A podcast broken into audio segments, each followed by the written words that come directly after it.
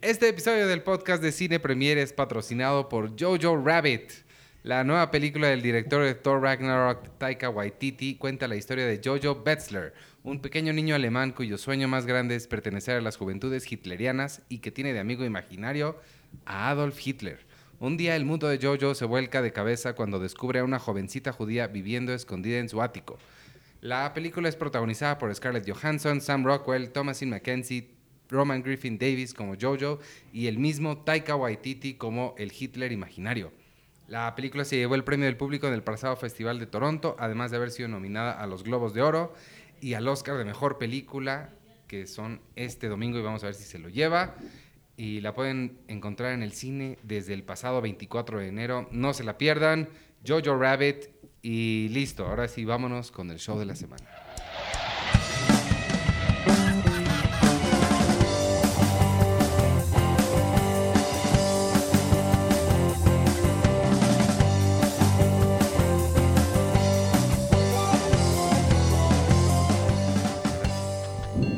No grites. Bienvenidos al podcast de Cine Premier número 214. ¿Ves cómo puedes empezar sin gritar? ¿Viste cómo ahora sí lo tengo apuntado y no me equivoqué? Está bien. Y yo soy Iván Morales. Y otra vez tenemos mesa de varones. Uh, Nadie está poniendo atención, están no sé Hombres. dónde. Voy a hablar para hombres tenían que ser que no, no ponemos atención. enmascarar el ruido de mí levantando esta base a ver si no suena muy feo. Yo voy a levantarlo al mismo tiempo para que Ya, no suene. Ahí está. pero ya acabé. Bueno, ¿y cómo te llamas tú? Yo soy Arturo Magaña. Hola a todos. ¿Y tú? Yo soy Checoche. En algún momento nos va a acompañar eh, Penélope, pero tenía unas cosas que terminar antes. Mientras tanto nos dijo que fuéramos empezando y yo les pregunto cómo les fue en su semana, cómo han estado, bien, más o menos. Bien, creo que hace como 200 shows que no estaba aquí. Es Creo. lo que- la- la- e- e- es, lo que yo quería saber. Tú y, y Penny parece que se intercambian los, los momentos en los que están o deciden no venir juntos, pero los dos juntos aquí nomás no podemos lograr tenerlo. Sí, ¿cómo no? Desde el año pasado que empezamos, ¿te acuerdas aquella vez que empezamos a hacer el podcast de las mejores películas de la década y no lo hemos podido terminar? Pues desde Sí, entonces, desde entonces que no estamos los somos cuatro o cinco, uno, dos, tres, Cuatro. cuatro juntos en la misma mesa, pero espero si todo sale bien que ahorita llegue ella y la semana que entra podamos hablar de las mejores películas de la década. No, la semana que entra vamos a hablar de lo que pasó en el Oscar. No, pero es lo que estamos Pues que hablando ya- ya Sergio en la mañana o y yo. El lunes es wow, pero ya el miércoles alguien. Ay, vamos a escuchar. Pues, ¿qué pasa? O sea, ¿Qué igual... tal que hay algún despistado checo que no supo qué pasó? No, y además, para cómo va a ser la ceremonia de, sorpresiva. sí. Nada va a haber. ¿Qué tal que hay una. Kimmy Schmidt que ese día emerge de la tierra y dice, ¿qué pasó? Igual, o sea, si acaso podríamos hacer algo, sí, sí, sí, y lo vemos muy necesario algo el lunes en la mañana, pero hacer todo un episodio de eso, sí, se me, sí, igual sí estoy de acuerdo, como que, además, o sea, que no hay tanto que decir de qué pasó. ¿Qué tal que el irlandés sorprende? Ajá, exacto, si pasa algo así podemos hacer algo especial Ajá, el lunes. Ford contra Ferrari, así se llevó todos. Oye, sí, ¿qué tal que todo el mundo peleándose por así que... Y James Mangold así de, "Wow, ¿qué? Ay, estaba Eso nominado, estaría sí, cierto. increíble. Ajá, y él así de, yo sí en realidad no traía ningún speech para decir porque... Que sí, que esté esa película nominada ahí sí es bastante... O sea, sí está padre, a mí me gustó mucho, pero, pero no. Sí, es, es de cajón. Yo ni la vi, ni tengo intenciones de verla. Está padre, Mm. pero creo que sí era una, una parte muy importante verla en el cine, justo por el sonido.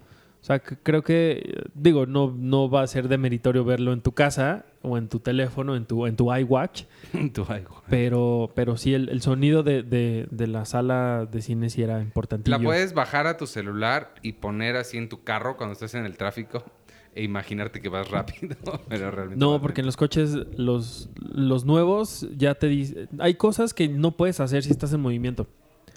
Es, es muy extraño. Por ejemplo, en el mío, si quiero marcar un teléfono, mientras estoy en movimiento, la, la misma pantalla te dice...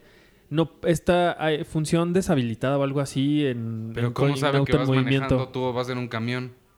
No, de la pantallita del, del, del- del coche, no del teléfono. Ah, es que lo conectas al coche. ya. Bueno, no lo conectas al coche y ya. Eso, sí, es cierto. No había pensado en eso. El Perdón. mío, el mío tiene un tope como de velocidad. O sea, es como de 90 kilómetros por hora.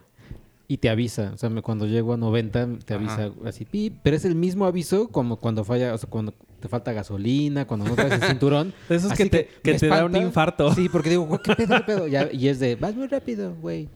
¿En serio? Es la voz de tu mamá. Ajá. Vas muy rápido, mijito. Sergio, Mi- bájale. Bájale. Ni mi coche ni mi celular hacen ninguna de esas cosas. El mío ahí está nomás. Mi mamá sería una excelente voz De de Waze. Waze o estas cosas porque un día les voy a decir cómo me gritonea cuando voy manejando con ella. Yo me subí a un Uber que tenía una voz que bi- bien rara, como, como si no creo que haya sido porque fue hace mucho tiempo, pero como de Cindy la regia, como de ya güey, no sé qué, da vuelta aquí, da vuelta a ¿El, la derecha. el chofer o el, o el Waze? No, el güey que Ah. traía el chofer. ¿Qué pasó, Iván? ¿Es usted Iván? Buenas tardes, ¿dónde lo llevo? ¿Quiere agua? Ahí hay dulces, con droga. Y me dices a mí que no grite. ¿Quién? El que está gritando. No estoy gritando, estoy hablando como Cindy la regia. No, eh, hubo ¿Ves? un momento en el que en el que Waze tuvo una idea brillante de poner voces distintas Todavía de se puede, ¿no? no sé, Sí. Está Samuel L. Jackson en uno. un poco. Sí. ¿Y te grita? la nota en cinepremier.com.mx. La puedes ver. Este, bueno, ¿qué vieron? ¿Que ya viste por fin Uncut Gems o todavía no? Ya, ya vi Uncut Gems, ya vi ¿Tú la Yubi. viste? No, no le he Uh. podido ver, discúlpenme. Eh, Pero él no ha visto ni el irlandés, ¿no? Si Arturo no. sí está.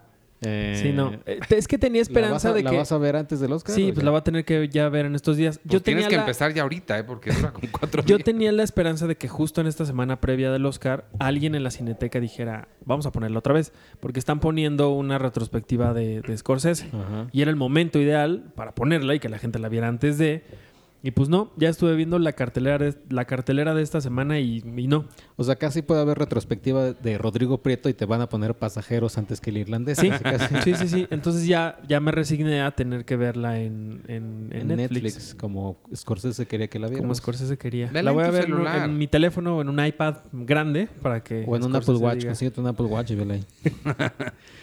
¿Qué te Pero- pareció Uncut Gems? Uncut Gems me gustó, me gustó sí, pero era lo que creo que tú me dijiste cuando regresaste de Toronto, que, o sea, no es, no es Good Time, creo que Good Time me gustó Sí, a mí más. también me gustó más Good Time. Eh, pero obviamente son los Abdi. O sea, hay, hay una escena, creo que es a la mitad, que, que dices, es que solo, o sea, solo sí directores uh, como que comprenden como la narrativa y demás, como los. Abdi.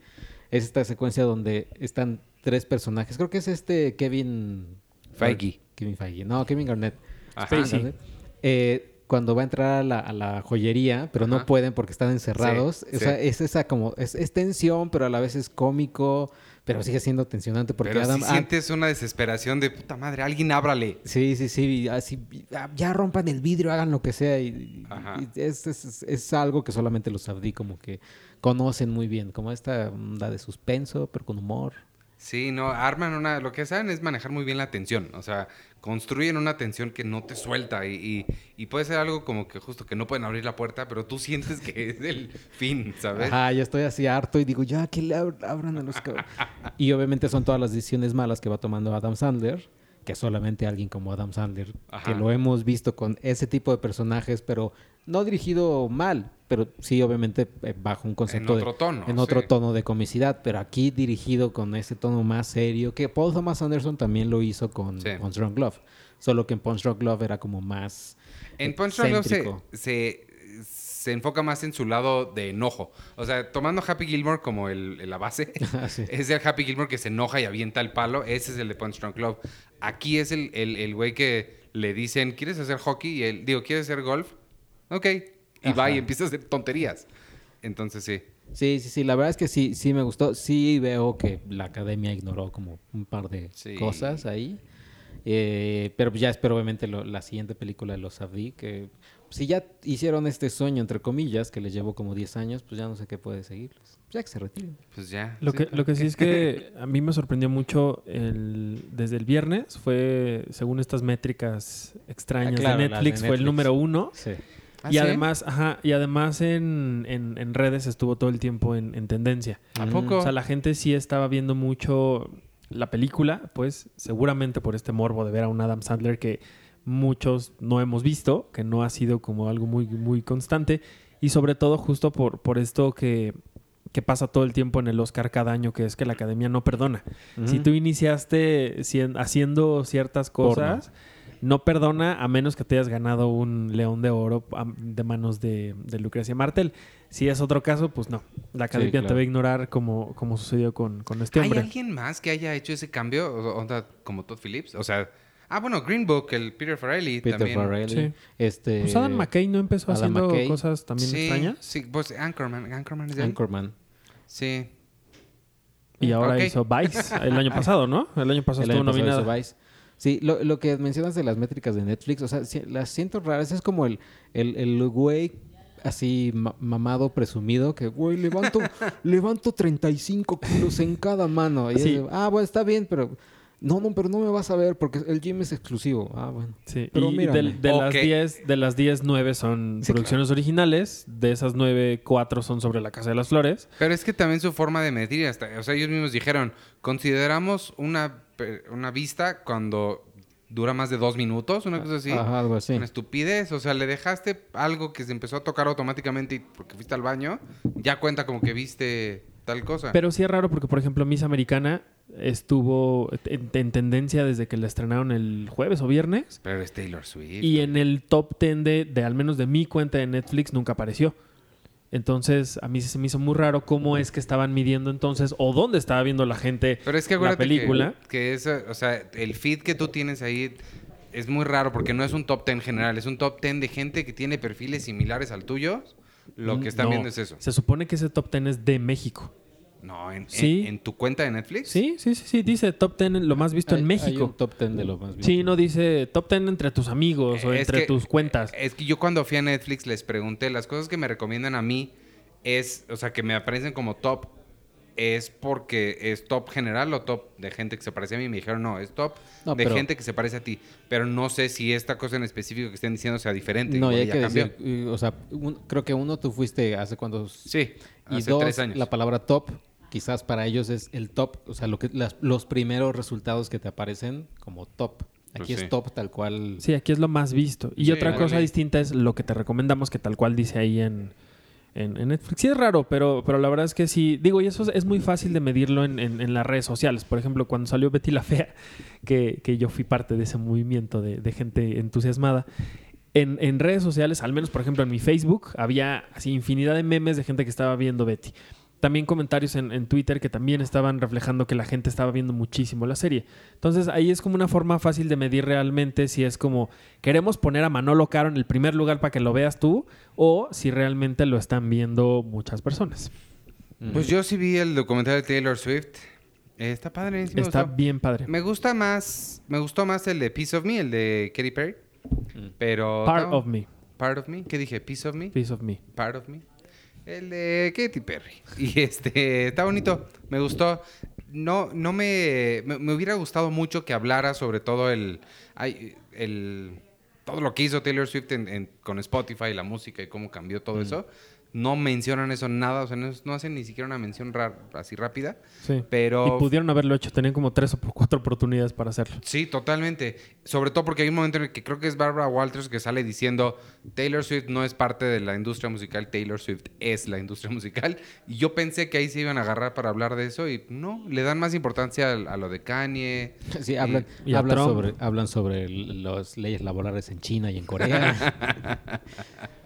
Sí, pero fuera de eso sí me gustó, está, está Sí, padre. Lo que pasa que a diferencia de lo de, de- de Part of Me de, de Katy Perry es que ese, ese documental sí era específicamente una biografía. Sí te contaba cómo, cómo inició, qué fue lo que, lo que le pasó, cómo fue como creciendo poco a poco. Y aquí siento que la película sí habla un poco de eso, pero se centra más en, en ella siendo este fenómeno mundial casi, casi de forma inmediata, como, como ocurrió en, en- en la realidad en el que ella...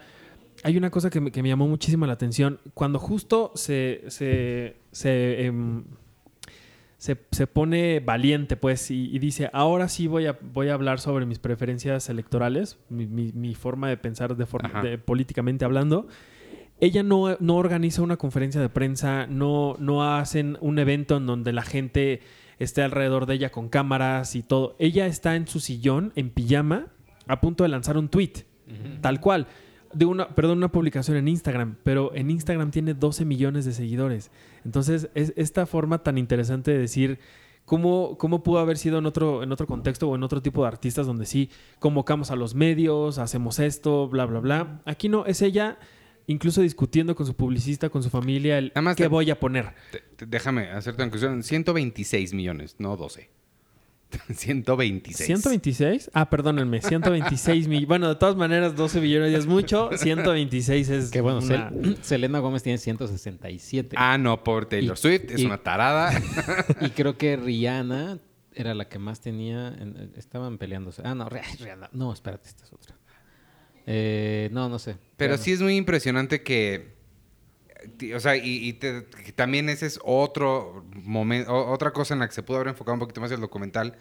Se saldría un poquito de Taylor Swift y hablar un poco más sobre el impacto que tiene una voz como la de ella. Sí. Pero, o sea, que haya causado un efecto, o sea, que, que los artistas como ella tuiteen cosas como vayan a votar o regístrense, sí tiene un efecto en el mundo real. Eso Claro. se me hace bien cañón. Claro, porque justo le están hablando a una generación que de pronto nadie le estaba hablando. Sí. Entonces ella sí representa realmente a un, uno de los, de los pilares de, de la gente, como ella bien lo dijo, de gente que creció con ella. Ajá. Y la gente con la que de pronto se identificaba con lo que le estaba pasando a ella a través de sus canciones.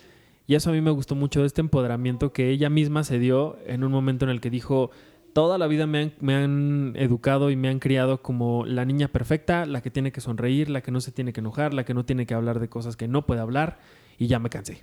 ¿No? Eso creo que para mí es, es de lo más padre que, Sí. que pudo haber retratado este documental. Sí, me, justo lo que dices, me quedó de ver muchísimo lo, lo de Spotify porque de cierta forma cuando Spotify empezó a ser imparable, ella dijo, sí, pero yo tengo más poder y lo que están haciendo ustedes es injusto contra los músicos. Ni siquiera para ella. No, para ella nada. Para los músicos, para la gente que colaboren con, con ella en sus canciones, dijo, si no me dan lo justo me voy. Y se fue, ¿no? y por mucho tiempo te- eh, Spotify le estuvo llorando a Taylor Swift diciendo, por favor regresa. Y tenían por ahí como una, una lista, una playlist con títulos de canciones, creo, o algo así, crearon, por favor regresa, algo así. Sí. Y ella dijo no. Y cuando Apple TV, no, no Apple TV, perdón, Apple Music empezó, ella dijo sí, pero bajo estos términos. Y ella fue el, el apunte de lanza de, de Apple, de Apple Music. Y sí fue mucho para apoyar a los artistas más independientes, porque como dices, a ella no le afecta en nada. Pero Pues a no, gente digo, hasta, de- chiquita, hasta sí. demandó a este hombre por acoso sexual y le pidió un dólar.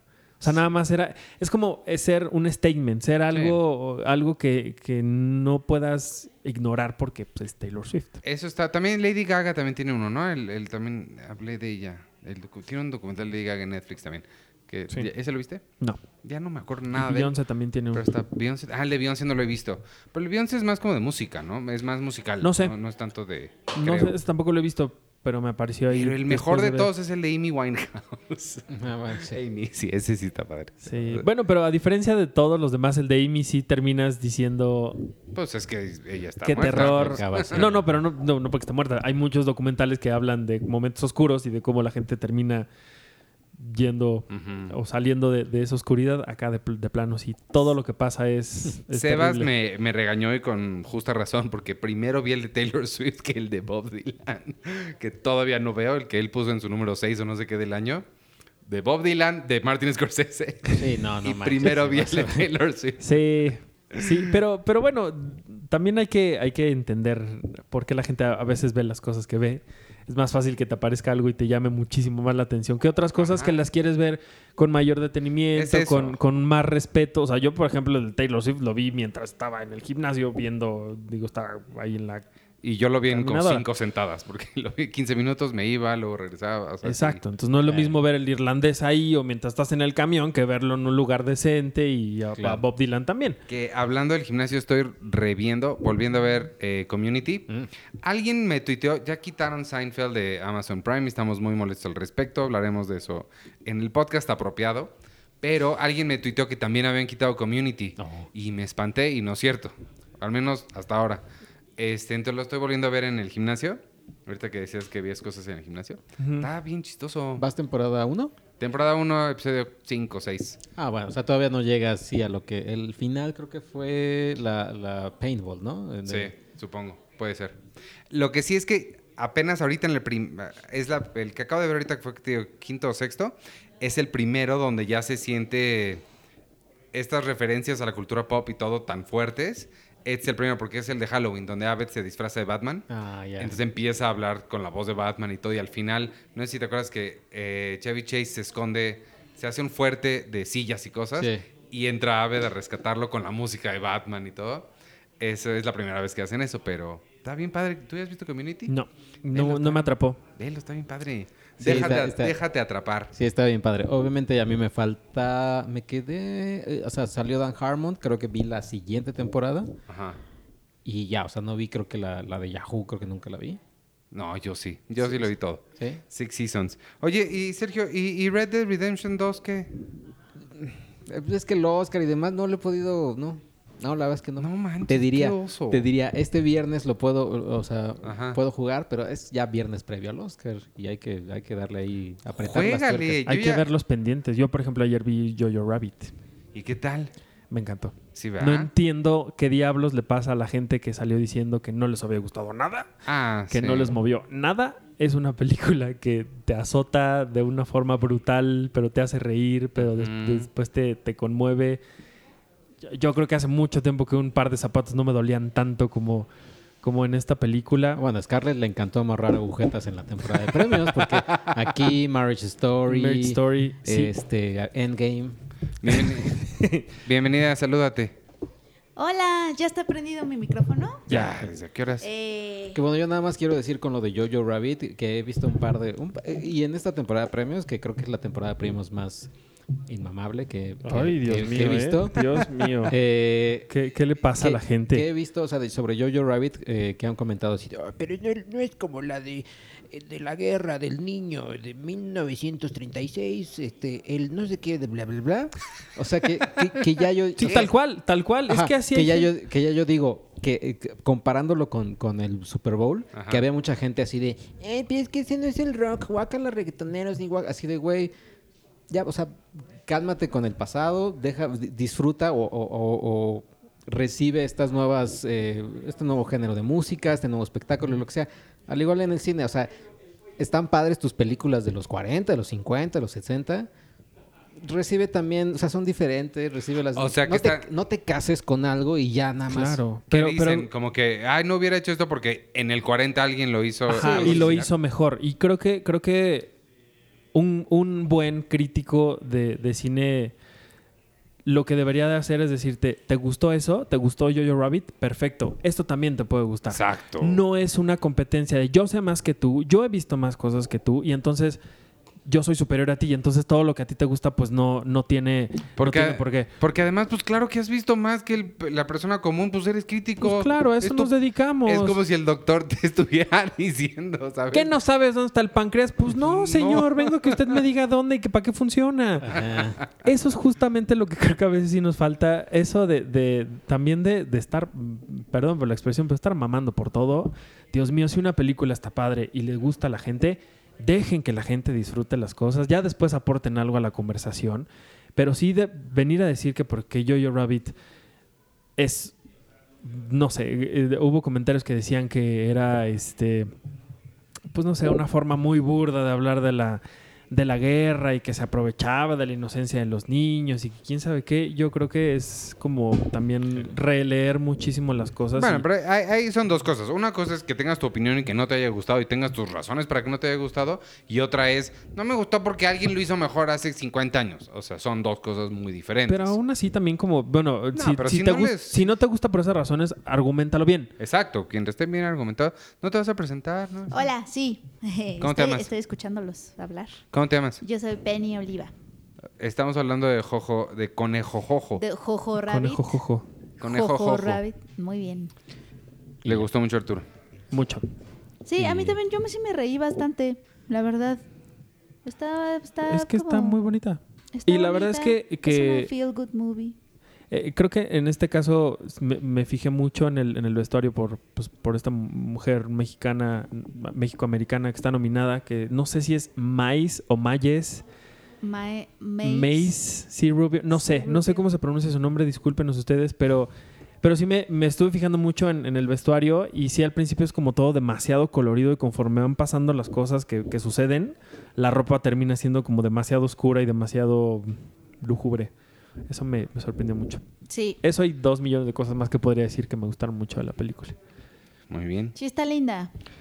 Sí está linda. Este, ¿quieres hacer cine premier impresa o Ah, quieres que sí, sigamos sí, hablando? sí, ¿Qué quieres sí hacer? se puede hacer. ¿Te vas a ir temprano o, o sea, vas a grabar nomás eso y te vas o te quedas para el resto del show?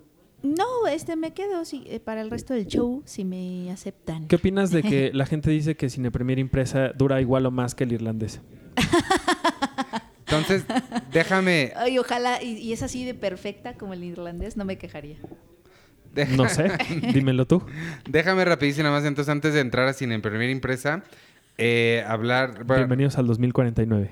nada más para decirles rápido que vi, ya me puse al, al corriente con todos los, docu- me falta uno de los documentales que planeo ver porque The Cave ya me la contaron, ya leí al respecto, Ahí está. no la voy a ver, ¿Tú ya la viste? desde No ahorita les digo, No lo he visto. no, la verdad, Véanla. me duele nada más pensar en ella, no, o sea, bueno.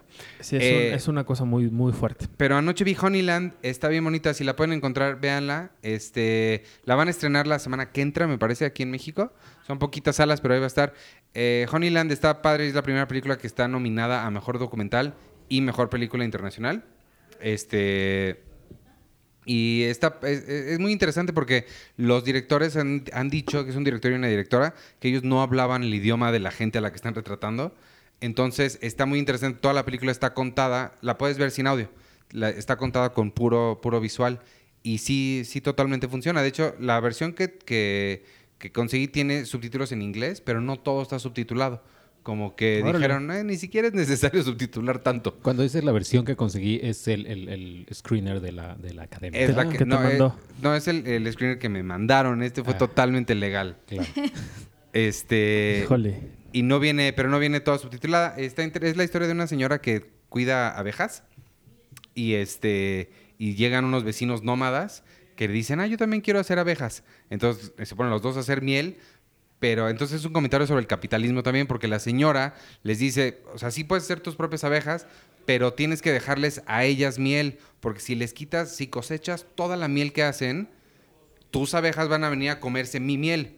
Y eso va a hacer que no tengamos ninguno abejas, porque se me va a acabar a ti la miel, tus abejas van a venir conmigo, se van a acabar mi miel, y ya nadie va a tener miel, y se van a morir todas las abejas. Y eso sucede, y sucede porque Y el señor... a picar a un niño que se besó con su pareja. Ah, no, ¿verdad? Esa es, esa es otra película. ¿Esa es otra película? ¿Qué- Mi primer beso, ¿cómo se llama? Sí, ¿no? Ah, sí. Ah, Ay, Este- qué feo que no entendieron esa, re- esa re- eh, referencia que todo el mundo conoce de yo mi me generación. quedé en super loading, perdóname, me quedé así. Yo también no ah, sabía Pues, que por la- eso se muere cuando se están besando y después lo picotean No las tiene abejas. sus Sí. lentes, no tiene sus lentes, no va a ver. Pues no va a haber porque ya está muerto, niña. Checo. Y este, pues está muy bonita, está, está muy padre porque sí es un comentario sobre con- conservación, sobre tratar de vivir en, en, o sea, en balance con la naturaleza, sobre capitalismo y sobre soledad. Eh, está, Órale. está, está muy interesante. Qué- Eh, qué loco. Pero- Honeyland, vi, ¿qué? Pero sí, la cueva sí está muy cabrón. ¿Tú sí la viste? Ya la vi. Sí, si quieren véanla, ya después la comentamos, pero yo estuve como pensando mucho después de verla algunas cosas que no me encantaron del documental, pero cuando empiezas a pensar en qué circunstancias lo hicieron, en dónde lo hicieron y lo que sigue pasando ahorita, eh, como que dije, no, creo que esas cosas que a mí no me encantaron tanto son totalmente inverosímiles porque realmente la historia que cuentan es demasiado brutal y, y muy fuerte, muy, mu- ahí tienes, tiene eh, secuencias que de verdad es, o sea, es indescriptible lo que, el dolor que, que representan ahí. Entonces, Ay, sí, no, sí suena. sí, que puede llegar Es- incluso a sonar como, ¿cómo, cómo podría decirlo?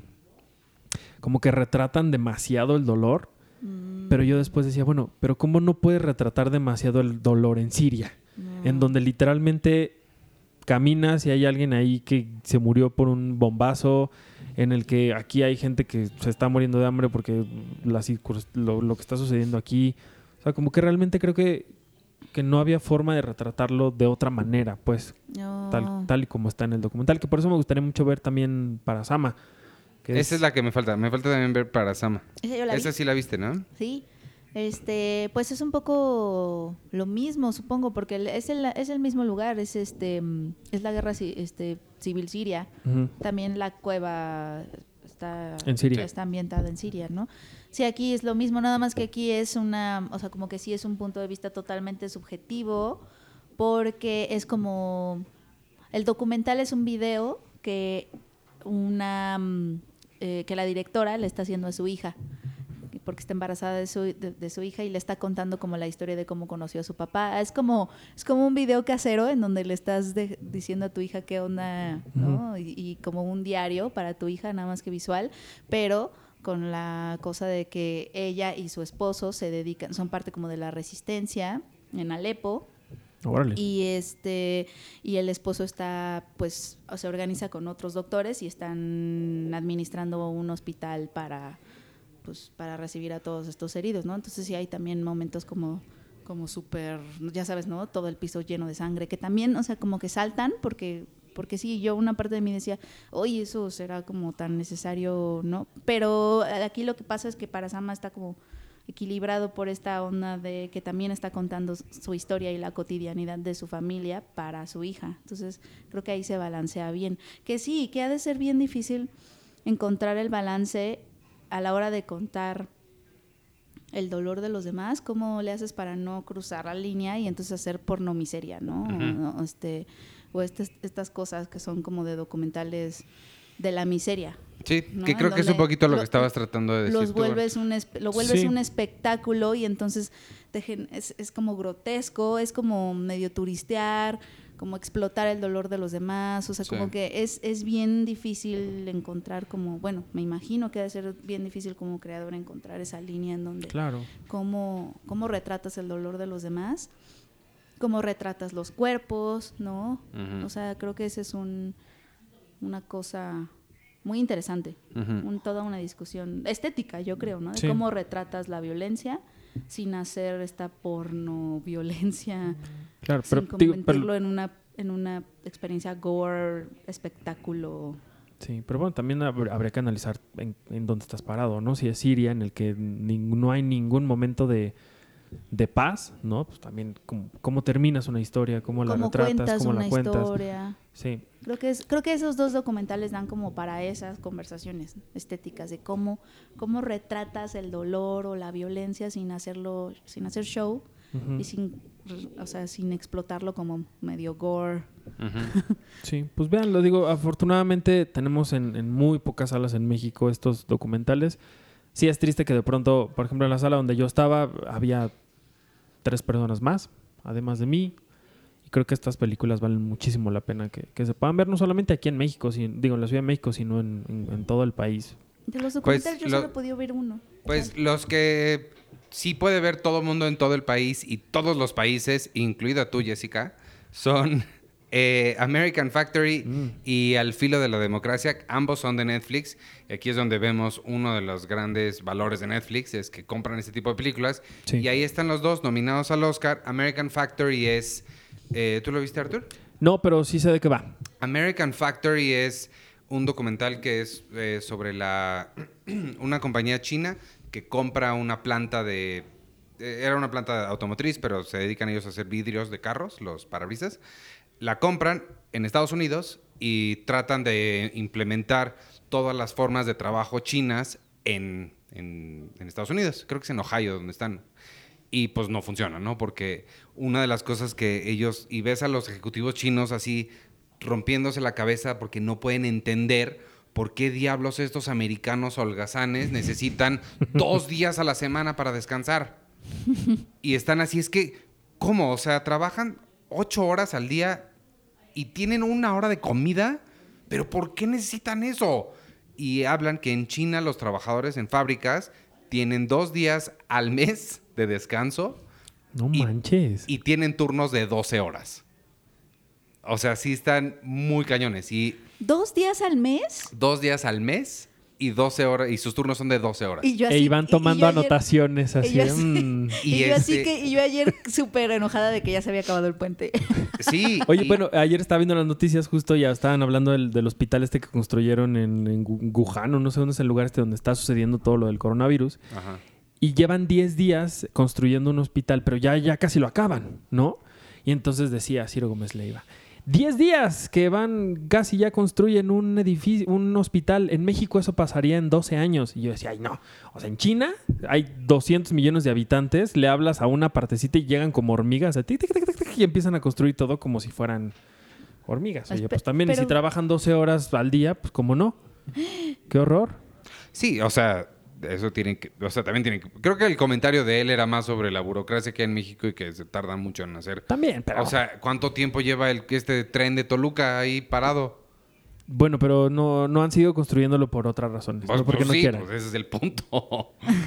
Pero. Eh, eh, eh, este, bueno, y, y de, de eso se trata el documental, sí, es como de ese choque de, de- de ideologías y de formas de trabajo. Está muy, muy interesante. Está muy raro el documental al final, porque te está hablando de estas dos cosas, de estas dos visiones, y de eso se trata, pero los últimos cinco minutos te, te hacen un recorrido sobre la fábrica y te empiezan a, platicar todas las máquinas que están importando y que van a reemplazar a todos los trabajadores. Entonces al final la, la película de repente se convierte en un comentario sobre cómo la automatización nos está reemplazando a todos, lo cual está muy interesante, pero daba como para otra película, no para el-. Los últimos cinco minutos de esta. Fuera, y esta es la que produce la compañía productora de Obama, de Michelle y Barack Obama. Y el otro, El filo de la democracia, hablando de presidentes, es un documental sobre política. Está muy interesante, pero no, me, no, me, a mí- no me causa tanta... Este, pues no sé, a mí la, la política me cuesta mucho trabajo y no me causa tanta emoción como los demás temas. Pero se trata sobre el- el, los presidentes de Brasil y se parece un chorro a cosas que pasan en México.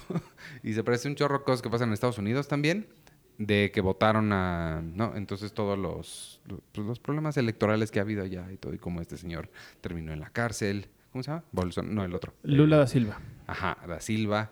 Luis y- Ignacio. Es Ignacio, ¿verdad? Y, Ignacio. Ignacio. y Lula da Silva. y- y Irma Rousseff. Dilma. Dilma Rousseff. Rousseff y este Bolsonaro, que es el de ahorita. Y, ah, además está interesante porque la documentalista es hija de, ¿cómo se llaman? Activistas en los 60, que de, de los que justo pusieron en el poder a, a estas, a, a estos dos primeros que se llamaban, ¿cómo me dijiste? Eh, Lula da Silva y luego Dilma Rousseff. Eso. Que la gente ama a Lula da Silva, lo que estaba viendo el otro día, a, pesar de que está acusado de, de- de muchas cosas que hasta donde entiendo no se le han comprobado ninguna, que más bien era como para que no, no regresara a la presidencia. El documental lo pone muy claro eso. Y la gente lo ama, pero de una forma... El culto a la- Muy cañona. Por eso se parece bastante a lo que a, a cosas en México. Sí, como el populismo. Sí, sí, claro. Ajá. Sí. Este, y ya, está interesante, se llama El filo de la democracia y está en Netflix y ya. Este, ahora sí, además el estreno de la semana, podemos hablar del estreno de la semana y de la portada de tu de tu cosa esa que traes en las manos al mismo tiempo, Sí, queda perfecto para, porque para extra el momento. extra. Sí. Esta semana se estrena Aves de Presa semana. y ya, ya puedes cantar, porque te veo con unas ganas de cantar que pareces concursante de American Idol. Ay, claro que no. Pero no cantes si quieres. La No, gente no. lo agradecería no, muchísimo. No, Arthur, empezando tiene que por mí. haber un jingle. No, hay estructura. No, podrías son- recitarlo, podrías decirlo como una poesía. Eh, Cine Premier, impresa. Exacto. La Dilo como la- comercial de la. Palacio de Hierro, este, Cine Premier impresa. como de Estereo Joya, La, la, la. como recital de, de- de niño de primaria. Como... Bueno, rápido, nada más, ya que no van a decir nada. No, Los estrenos de esta semana además son Buñuel en el laberinto de las tortugas, Los Ah. Miserables, El ascenso del diablo, Reina de corazones y Aves de presa. ¿Qué Nada reina de corazones? Una película que se estrena este viernes. ¿Y cuál? eh, bueno, ahorita nos dices de quién la dirige. Sí, totalmente. No, Aves de Presa está. ah, Cine Premier impresa. Maldita sea, ya se te había olvidado. Gracias, Iván.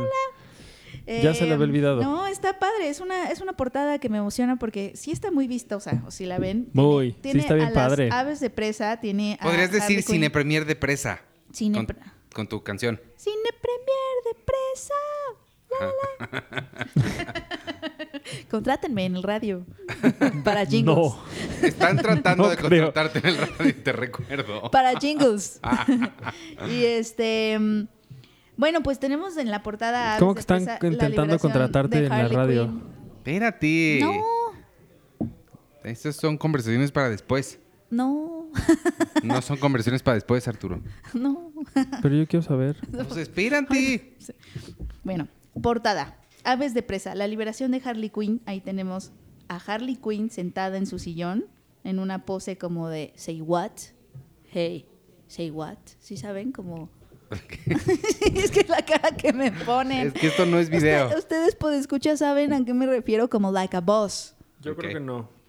Y están, pues, las chicas atrás de ella. Está Elizabeth, Wins- eh, Elizabeth Mary Elizabeth Winstead.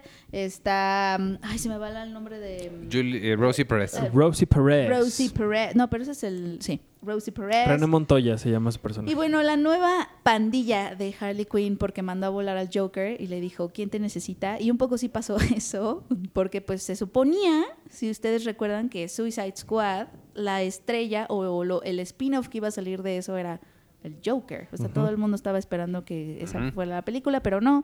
Harley Quinn se le adelantó y le robó en carisma y ahora tenemos su película en solitario, producida por Margot Robbie y es precisamente el estreno de la semana, que no he visto, pero... Yo tampoco, pero Sergio y Arturo sí. ahorita que nos hablen de ella, pero tenemos esta cobertura que hizo Arthur, que fuiste a platicar con las aves de presa.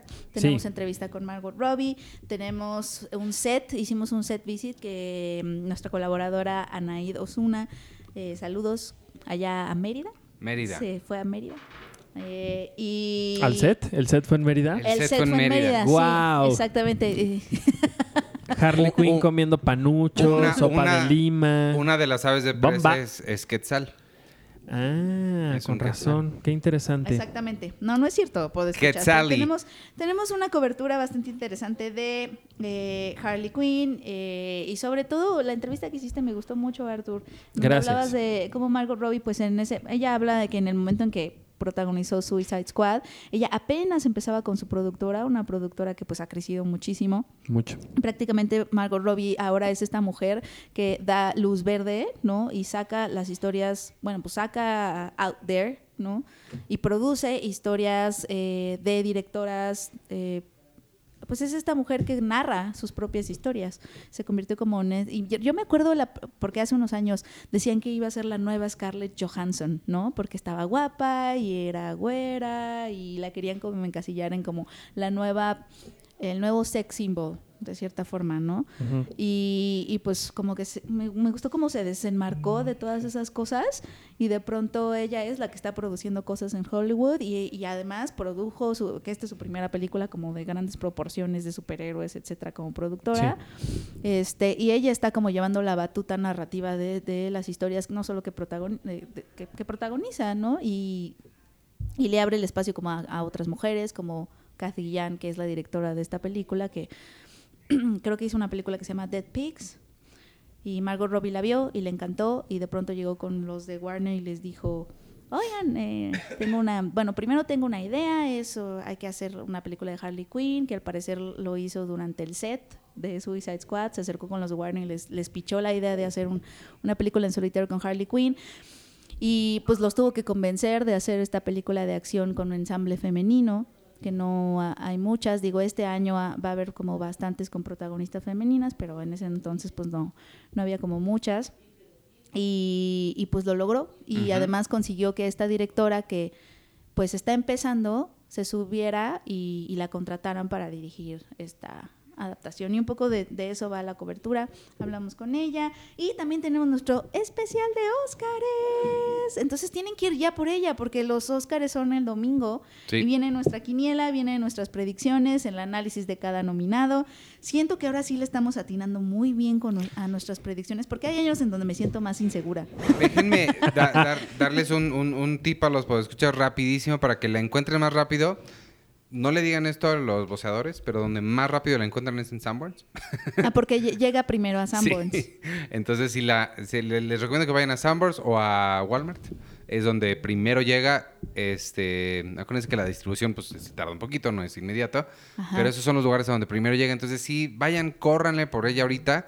Porque, para Porque- que la puedan tener Exacto, antes del para que la puedan tener y, y- y que les ayude a crear su quiniela y entonces hagan concursos de quiniela con su familia y sus amigos y, No, van a eso ser... que sus amigos que se metan a estos lugares donde pueden participar por concursos. Si Digo, son por- suscriptores, por premios, perdón. si son suscriptores van a poder participar en el concurso de quiniela in- de la comunidad Cine Premier, que pronto les va a llegar hoy, a más tardar. Ah, no, pero hoy es tiempo podcast, no. No, Hoy ayer. es ayer. Ayer les tuvo que haber llegado su correo para que participen en, en la quiniela. Va a haber regalos muy padres.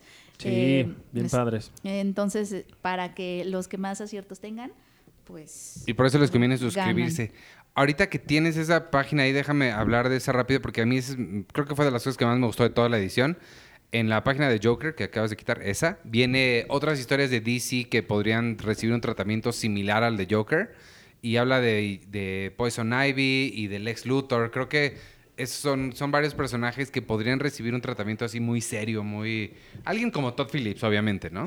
Este, pero sí serio y, y- y realista. Creo que de Poison Ivy, de Lex Luthor, sí, sí estaría, sí estaría padre. Podrían salir cosas padres. Sí, y bueno, y es que en, en ese texto en general es de cómo fue que el Joker se pudo salir como de la- esta burbuja de Marvel Ajá. para ser considerada seriamente por los votantes como, como mejor película. O sea, que sentimos que, que, que Joker, a diferencia de Black Panther, que también estuvo en la terna de mejor película, no es nada más como de, ay, bueno, ahí está, su película de superhéroes, ahí está, pero todo el mundo sabía que no iba a ganar porque pues nada más la, la metieron como porque rating y porque Sí, sí. así. Exacto. O sea, Joker sí tiene posibilidades, o sí tenía, o, o sí ha tenido, o sí se le ve como, como más posibilidad, ¿no? No, sí. este pues, año. ¿Y cómo, cómo hicieron eso y cómo, cómo se, se salieron como de esta burbuja de Marvel, que es súper exitosa, pero no, aunque Marvel se lleve toda la taquilla, nomás no logra que la tomen en serio, ¿no? Sí. Pensando en esta campaña de,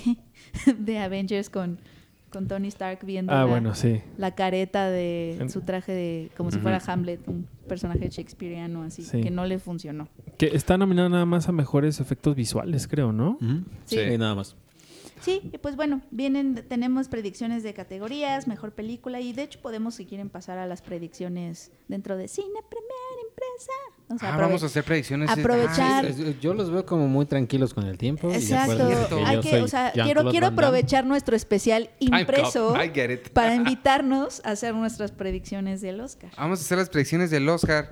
Bueno, nada más rapidísimo. También viene el artículo y entrevista con Adam Sandler, el texto de, de Sergio, Sí. para que hablen de, para que lean de Uncut Gems que Oye, hace rato si no la han visto o si ya la vieron, de todas maneras, ahí Checo cuenta, pues tenemos una entrevista con Adam Sandler que hizo Ver Anderson y el texto que hizo Checo sobre, eh, que está titulado El cine de los perdedores que ganan. Ah, Mm. está bonito. Sí. ¿Qué este, categorías vamos a hacer para dar Pues las prescripciones? principales. O sea, pues, pues si quieren, agarro de aquí. Órale. y, eh, de Pero nuestro especial, miren, nosotros estamos agarrando nuestro propio especial, amigos, para Pero hacer comenzamos, comenzamos ya con la primera. Si Ah, pues, si fuéramos quieren, me productores del Oscar, creo que perderíamos la audiencia Si quieren- en el minuto 10. ok, si quieren me voy a Ahora, la, la- la pregunta es, ¿es lo que creemos que va a ganar? ¿O Sí. O queremos sea, que podemos gane? decir varias cosas, Iván, tú eres libre de... pues de podemos decir las dos. ¿Quién, es, quién, ¿Quién va a ganar y quiénes nos gustaría ¿Quiénes que nos Nadie, te va a... ¿Qué película de años pasados te hubiera gustado ver? ¿Ok? ¿Con qué actor ¿Ok? Ajá. ¿Cuáles serían las reglas que tú pondrías en el Oscar te si fueras el sentiste dueño? representado en esta, en esta película? Exactamente. Bueno, de entrada Iván le cambiaría el nombre del Oscar al el Iván. no lo dudo ni un poco. No. Y la estatuilla sería Iván. El Iván. Yo El sí Iván. tengo, yo sí tengo mis Penny Guild Awards. ¿Ah, sí? Ujú. Des- des- sintonícenme, síganme para, Sintonícenme. síganme para otros premios. bueno, A ver, ¿con qué empezamos? bueno, aquí en el especial la última categoría que tenemos es mejor fotografía, que por cierto tenemos al lado de eso una entrevista con nuestro, nuestro, nuestro muy nuestro Rodrigo Prieto. Sí. que está también nominado por su trabajo en, en el irlandés. Entonces ahí también chequen esa entrevista. Pero bueno, mejor fotografía. ¿Ustedes qué? ¿Cuál es su predicción? Eh, um, bueno, o sea, Roger Dickens creo que Sí, yo se, también, merecería, Roger. se merecía Sí, llevárselo. Pues tal sí, es cual, una- no, no es hay una- otra. Sí, siento feo porque Rodrigo Prieto y así. Yo también, pero... Híjole, es Yo que, no es- tanto. Es, que 1917 sí, ese es como su mayor grandeza, entonces sería como demasiado extraño que no lo reconocieran. Digo, sí, o sea, si ya le están dando, si ya le van a dar mejor director a Sam Méndez mínimo, Pues sí. que, que se lo den a quien le hizo la chamba. Aunque la, la verdad es que, como siempre, esta terna es de mis favoritas porque siempre hay grandes representantes de la fotografía. Creo que este año en particular sí hay muchas. Eh, digo, la- los cinco que están nominados ahí me parecen grandes cinefotógrafos y, y- y cada uno tiene sus, sus peculiaridades y sus, sus grandes logros que, que valdría la pena destacar. Pero Y bueno. Se quedaron fuera Hong Kyung-pyo de Parasite, eh, Jorg, Jorg, estos, de, de estos nombres, Jorg Whitmer de Una vida oculta, que yo pensé que sí iba a estar Sí, yo nominado también. porque a Hidden Life sí la fotografía Es está muy muy, bonita. impresionante. Y Fedon Papa Michael de Contra lo Imposible. No manches, Fedón. Se quedó fuera. Qué fedón. Ah, Ahí está. Bueno, mejor película internacional, pues yo creo que todos sabemos. Igual ya están muy Honeyland. cantadas algunas, Están ¿no? muy cantados todas. sí, casi Sí. todas están. ca- O sea, va a haber una sorpresa, pero va a ser así muy mínima. Tipo, mejor Sí. actriz. Es No, más, digo ahorita. la ¿Sabe- mejor no actriz. sabes cuál va a ser la sorpresa. Klaus. Klaus Esa. le va a ganar a Toy Story Esa va a 4. ser la sorpresa. Pero creo que ya no tanto, pues ya ganó en los Annie. Sí. O sea, Klaus ganó el Annie Award. Pero, ¿Sí? pero, pero, pero, pero, pero piensa la gente sí que no sorpresa. sabe que ganó los Bueno. Annie. O sea, la gente sí va a llegar creyendo que Toy Story va a ser. Ah, no, Sí. pues sí, pero para eso piensa la gente que nunca ha escuchado de ninguna película de estas. Se va No, a pero sorprender sí es, con el todo. punto, sí es el punto de que es sorpresa que Pixar, o sea, en general, es sorpresa que Pixar no domine en un año en donde sí estrenó. Pues sí, una supongo. no sé, yo creo que sí está todo A bien. lo que me refiero es que a la mayoría de la gente no siguen tanto el minuto a minuto de los de la temporada de premios. Pues deberían, para eso está Cine Premier. Exacto. No, pero no, no, bueno, no hablamos tanto de los. Sí, no. ¿En ¿Los Annie? ¿Cómo no? Ahí está la nota. bueno, Están todos los ganadores. Sí. bueno, y aquí se quedaron fuera Atlantics de Matty Diop, que está bien bonita. Ni, ni la he visto, ya está en Netflix también. Bean Paul, Bean- miren, les voy a hacer una confesión sobre Bean Paul ¿Bean de Paul? Rusia. Yo la vi en Cannes, pero me dormí. Mm. Entonces, no, no. Yo creo que también todos los de la Academia. Haz de cuenta que no la vi. Ping Eh. The Painted Bird, es que el jet lag estaba bien, ¿Era de un bien, muñeco? bien, bien fuerte. Creo que sí. Muy guapo y de cartón. Eh, Dolor y Gloria otra vez va a estar, otra vez va, va a quedar como mordiendo el polvo. ¿Por qué otra vez? Porque en Cannes era la favorita hasta que llegó Parasite. Ah, sí. Sí se han de Eh, odiar, ¿no? Sí han de decir, sí, pinche de Bong ahí viene este cabrón. Sí, como que el timing no fue, porque si no sería de Dolor y Gloria. Sí. Estoy Que ahorita, que ahorita hablando así en los BAFTA, había mucha gente en Twitter que ponía, o sea, se, entre comillas, se burlaba de, de la cara de Quentin Tarantino cuando Bong Sí. Joon-ho ganó el, el, el BAFTA Mejor Guión. Y todos, ay, que mírale su cara de ardido y no sé qué, pero la gente así de, güey, eh, Tarantino viene apoyando el cine coreano y a Bong Joon-ho desde el 2000 y cacho, o sea, desde Sí. los 90. Creo Sí, que sí, esa es su cara. Esa es su cara, y sí es como... Ah, de- aparte, yo creo que Tarantino ya está más allá del bien y del mal en cuanto a los premios. A él no le importa. O sea, en realidad yo a lo creo que... mucho él- director, ¿no? No, yo creo que sí quiere su Oscar. Yo creo que sí, sí le ardería un poco. Porque de director no tiene. director No, tiene de guion. De De guion. Que es el que va a ganar este año. ¿Quién sabe? Otra vez. Ah, puede ser. ¿Quién sabe? Pero Porque, no- Híjole. No sé, yo, yo creo que Tarantino ya está más allá del Imagínate que Pero, Roma porque- estuviera este año y estuvieran Dolor y Gloria, Parasite y Roma juntas. Sí, estaría. Y, am- y am- y Amor de Haneke. Y amor. Ay. A que hagan un Oscar de Óscares. Ay, no, ¿para qué, ¿para qué nos ponemos a competir? Y-. Cindy la Regia, porque es la gran, la gran representante La del cine mexicano. revelación. Después sigue Mejor Película Animada y aquí es donde yo siento que a nosotros nos falló porque tu- pusimos como predicción en print Toy Story 4 y yo ya ahorita la Sí, pero eso por Klaus. sucedió antes de los Annie. Sí, es que esos, esos son los gajes de print, que Sí. no podemos hacer ese tipo de cambios, pero en, en, Web, en sí. web sí estamos actualizando las predicciones conforme avanza la temporada de premios y conforme se dan los premios de los gremios, que son como em, grandes indicadores de lo que podría pasar. Pero pues yo sí creo que Klaus se lo va a llevar. Sí. O sea, está- sí, yo la vi justo ayer. Está padre, está bonita. Pensé que me iba a encantar más. Pero no. A mí, a mí me sorprendió porque no esperaba mucho. Yo la única que realmente hijo. quiero ver, digo, Harry Potter. ¿Cómo se llama? Toy Story, que ya la vi. Y la de los dragones. Porque nada más he visto la 1 y me gustó mucho. Me acuerdo que me gustó La mucho. 1 es una joya. Bueno, pero no he visto ni la 2 ni la 3. Pero sé que, por ejemplo, el chavito crece con ellos. Y, ¿no? Sí. Sí, sí, es muy bonita. hace- Sí, es bonita. En Y- real- y realidad creo que este año en, la- en esta terna tampoco hay una nominación gratuita, como siempre ocurre en, en- en esta, digo, Frozen cuando ganó y estuvo nominada, pero se quedó fuera Frozen se 2. quedó fuera. Ahora sí siento que es una competencia un poquito mucho más justa en cuanto a la animación. Desde luego hay cosas que, que se quedan fuera siempre que vale, vale la pena mucho destacar. Sin embargo, tener ahí como I Lost My Body, por ejemplo, creo que es como un gran Sí. avance de, de la academia que está reconociendo cosas que usualmente ignora. Sí. No va a ganar, pero me, me hubiera gustado que ganara. Sí, I Lost My Body. Pero no está como el año pasado que estaba Into the Spider-Verse, que era una cosa que Sí. todo el mundo así decía, Sí, sí. Bueno, sigue mejor documental. Aquí pusimos en la predicción que iba a ganar Parasama. Ujú. No sé qué piensen. Yo es la única que he visto, entonces. Yo creo que sigue para Sama o, o la otra. Yo este, creo que la cueva, la cueva, por justo, además de la historia, está ocurriendo algo bastante curioso y, y doloroso alrededor de la película.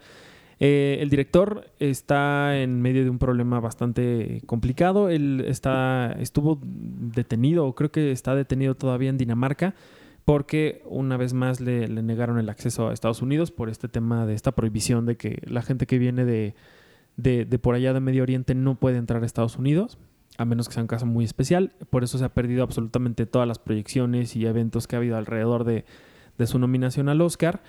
Además de eso, eh, les digo, lo, detuvieron ahí en Dinamarca porque se enteró, justo cuando estaba ahí en la embajada, se enteró de que eh, en la casa de alguno de sus familiares en, en Siria había sido bombardeada. Entonces él intentó ir hacia su familia para ver si estaban bien o no y ahí lo detuvieron porque justo era un inmigrante que estaba en un país en el que no tenía papeles, pero además lo detuvieron de una forma súper brutal, como si fuera él un criminal internacional. Entonces todo esto ha hecho que, que el nombre de, de él, que discúlpenme ahorita se me está escapando porque no soy, no, no, no domino el dialecto que hablan, la lengua que hablan en Siria, Yo te digo es... Fallada. lo- Eras Fayad. Eras Fayad. Bueno, Feras. Feras, Feras director. Eso está haciendo que él pueda, él pueda hacer como, pues vaya, que la academia en un acto de solidaridad con él, no porque no se lo merezca, sino eh, además de que se lo merece, sino también por un acto de solidaridad con él y con su situación, pueda hacer que suceda lo mismo que sucedió con Farhadi hace dos o tres años, cuando igual él, él no pudo entrar a Estados Unidos y eso le ayudó a, como en la recta final a avanzar un poquito más que las otras nominadas y le dio el Oscar a... ¿Qué fue eh, este cuando ganó Farhadi? No Taxi fue to the Dark de- Side? No, fue The Salesman. The Salesman, exacto. Que le ganó a Tony Erdman. Nunca se lo voy a perdonar. Está Pues sí, bien. Quizá podría ser como un statement de la academia diciendo algo alrededor de lo que está sucediendo en, en Medio Oriente. Sí.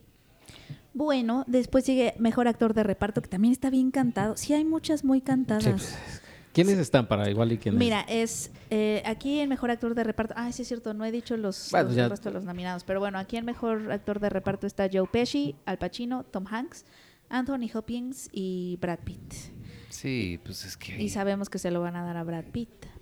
Porque ha ganado todo. O sea, ha ganado... Ganó está- el BAFTA. Ha ganado tanto y está tan seguro de ganar que el speech que mandó a los BAFTA sí era claramente voy a ganar, no tengo ni duda y ya se puso a hacer chistes. O sí, sea, es cierto, se puso. le Este- le estuvo dijo a increíble su speech. Le Ajá. dijo, ay, Inglaterra, sé que estás pasando. eh, Por un ah, divorcio. Bienvenida, No, bienven- está bienvenido soltero. A la soltería. bienvenida a la soltería. Espero que el trámite de divorcio no esté tan pesado. Ajá, y le dijo, voy a llamar a mi A mi- BAFTA a a, mi BAFTA, Harry, Harry. porque me lo voy a traer a Estados Unidos. Sí, la verdad es que sí está bien cantado. Y la verdad es que sí prefería que ganara él, porque Joe Pesci, cuando ganó Joe Pesci, si pueden, eh, búsquenlo en YouTube cuando ganó por Goodfellas. Thank you very much. Ya, bye. Sí. Y ahorita ni iría. No, ni iría. Sí, y, no. y qué chistoso, porque yo pensé que le iba a ir mejor por su papel de Adastra. Sí. Pues es que es más mediático este. Sí. Sí, que también tiene que ver mucho como que es el gran regreso de Brad Pitt a, Hollywood. Tuvo unos ¿A dónde años fue? bastante complicados. No, tuvo unos años bastante complicados, él mismo lo ha dicho. O sea, Ad Astra y esta película fueron como su gran regreso y su gran reivindicación de este momento en el que pasó por el divorcio, el problema de todo eso, un alcoholismo. O sea, también es, es como un reconocimiento ¿Fue que la, que Las la- caras de Iván solo me... Pues Es que no sabía. ¿que no, no oíste lo que ha dicho en el SAG y en todos estos lugares donde... ¿No?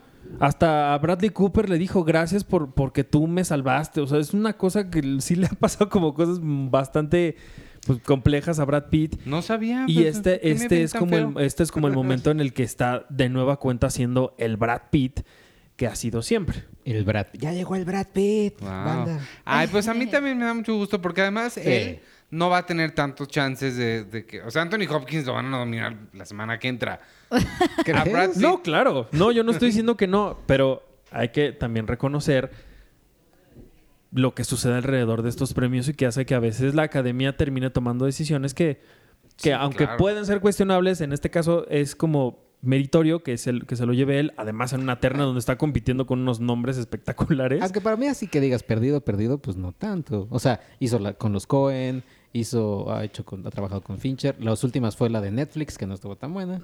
Eh, ¿Cuál la- de Netflix? La de War, no sé qué. Que, No ven, sé. se acuerdan, pero es una No. película que búsquenla en Netflix, pongan Brad Pitt Guerra y va a estar ahí. Es una película, es una película de guerra. Ah, Fury. No, pero no es de también. Netflix. No, sí, oh, vas a- van, van a ver, es una película original de Netflix que es como tipo Los Cohen sobre la guerra de este de, de Afganistán o algo así. Miren, Chinga, ya, no me acuerdo. ya estoy- Bueno, no me refiero, no se fue. Pero sí es el, el- el- el regreso después de este momento tan complejo. Regreso mediático, digamos. War, Exacto. War Machine. Ah, sí es cierto. Ven y se acuerdan. Hizo también esta de Robert Zemeckis con esta mujer, la francesa de Inception, ¿cómo se llama? Ah, sí, es cierto. Allied. Yo fui a, la- a entrevistarlos. Allied. bueno, a también. Robert Zemeckis nomás lo entrevisté. Hizo Allied también, que pues nadie se acuerda de Nadie Allied. la vio. Ujú. Pues bueno, más mejor. Hizo cinco cosas que nadie se enteró. Que nadie se enteró. ¿Dijiste Ya. más mejor? Más a mi favor. Ah, yo dije más mejor. Y pues No. ahí está. Pues, Pero sí, yo, mi corazón sie- siempre va a estar con Tom Hanks. Y un día maravilloso en el vecindario, no me acuerdo cómo le pusieron aquí. Un buen día en el Es vecindario. una película bien bonita. Me falta por Bien, verla. La voy a ver bien con mis bonita. papás porque seguramente les va a gustar. Sí. Yo es- no creo verla, eh, la neta. Es una belleza. Es, por eso Tom Hanks es el hombre más increíble del mundo. Oye, yo sí la quiero ver. Véala, no sé por qué no la han ¿Todavía, visto. todavía estaría estará en la cartelera? Es que me No enfermé muy feo y Yo tengo un no. screener eh, men- enviado directamente desde la Academia de Nueva York. Gracias, Checo. La Academia de Nueva York. Eh, Academia ya, de eh, Nueva York. Los que... ah, Ok, bueno, mejor actor, amigos, está Híjole. Adam Driver, Leonardo DiCaprio, Antonio Banderas, Jonathan Price y Joaquín Phoenix. Oh, ¿quién será? Obviamente va a ser Joaquín Phoenix por su Adam papel Sandler. de Joker, porque también se ha llevado absolutamente todos los premios. ¿Creen que suba un Kanye West? Ah, bueno, no, me estoy, adelan- pues, estoy adelantando mi chiste para la eterna de mejor dirección, olvídenlo. Ah, bueno. Y pues obviamente, ese también está bien cantado. Pues sí, es que están Sí, casi todos bien cantados. Ay, no, debimos de haber puesto Klaus en nuestras predicciones y tendremos unas predicciones así, impecables, infalibles, porque era nuestra oportunidad para no fallar en ninguna. Pero ahora tendremos una Y ahora, mancha. va a ser, no, no sé si, si se- se- ustedes saben o no el dato, pero va a ser entonces el primer actor que va a, a ganar, bueno, no el primer actor, sino va a ¿En ser vida? el primer personaje que, ¿Que le da el actor a dos personas diferentes? que le Sí. da- el primer personaje Sí. ficticio, porque está, hay personajes ya de la, la reina Isabel, creo que ya Sí, le dio Kate a, Blanchett y la otra. y la, Judy Dench, ¿no? Creo. Judi Dench. El primer personaje ficticio que le ha dado dos Oscars a, A dos diferentes a dos actores. diferentes O sea, Además es el único Oscar de actuación para el universo de superhéroes. bueno, no, no, porque el de el, el Heath de, Ledger. el de Heath Por eso.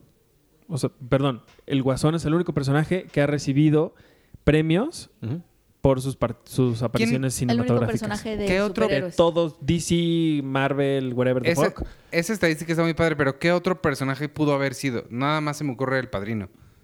Ah, de ficción, sí, creo que nada más el ¿De padrino. Que- superhéroes o de ficción? Que, no, otro personaje que haya sido interpretado por más de una persona.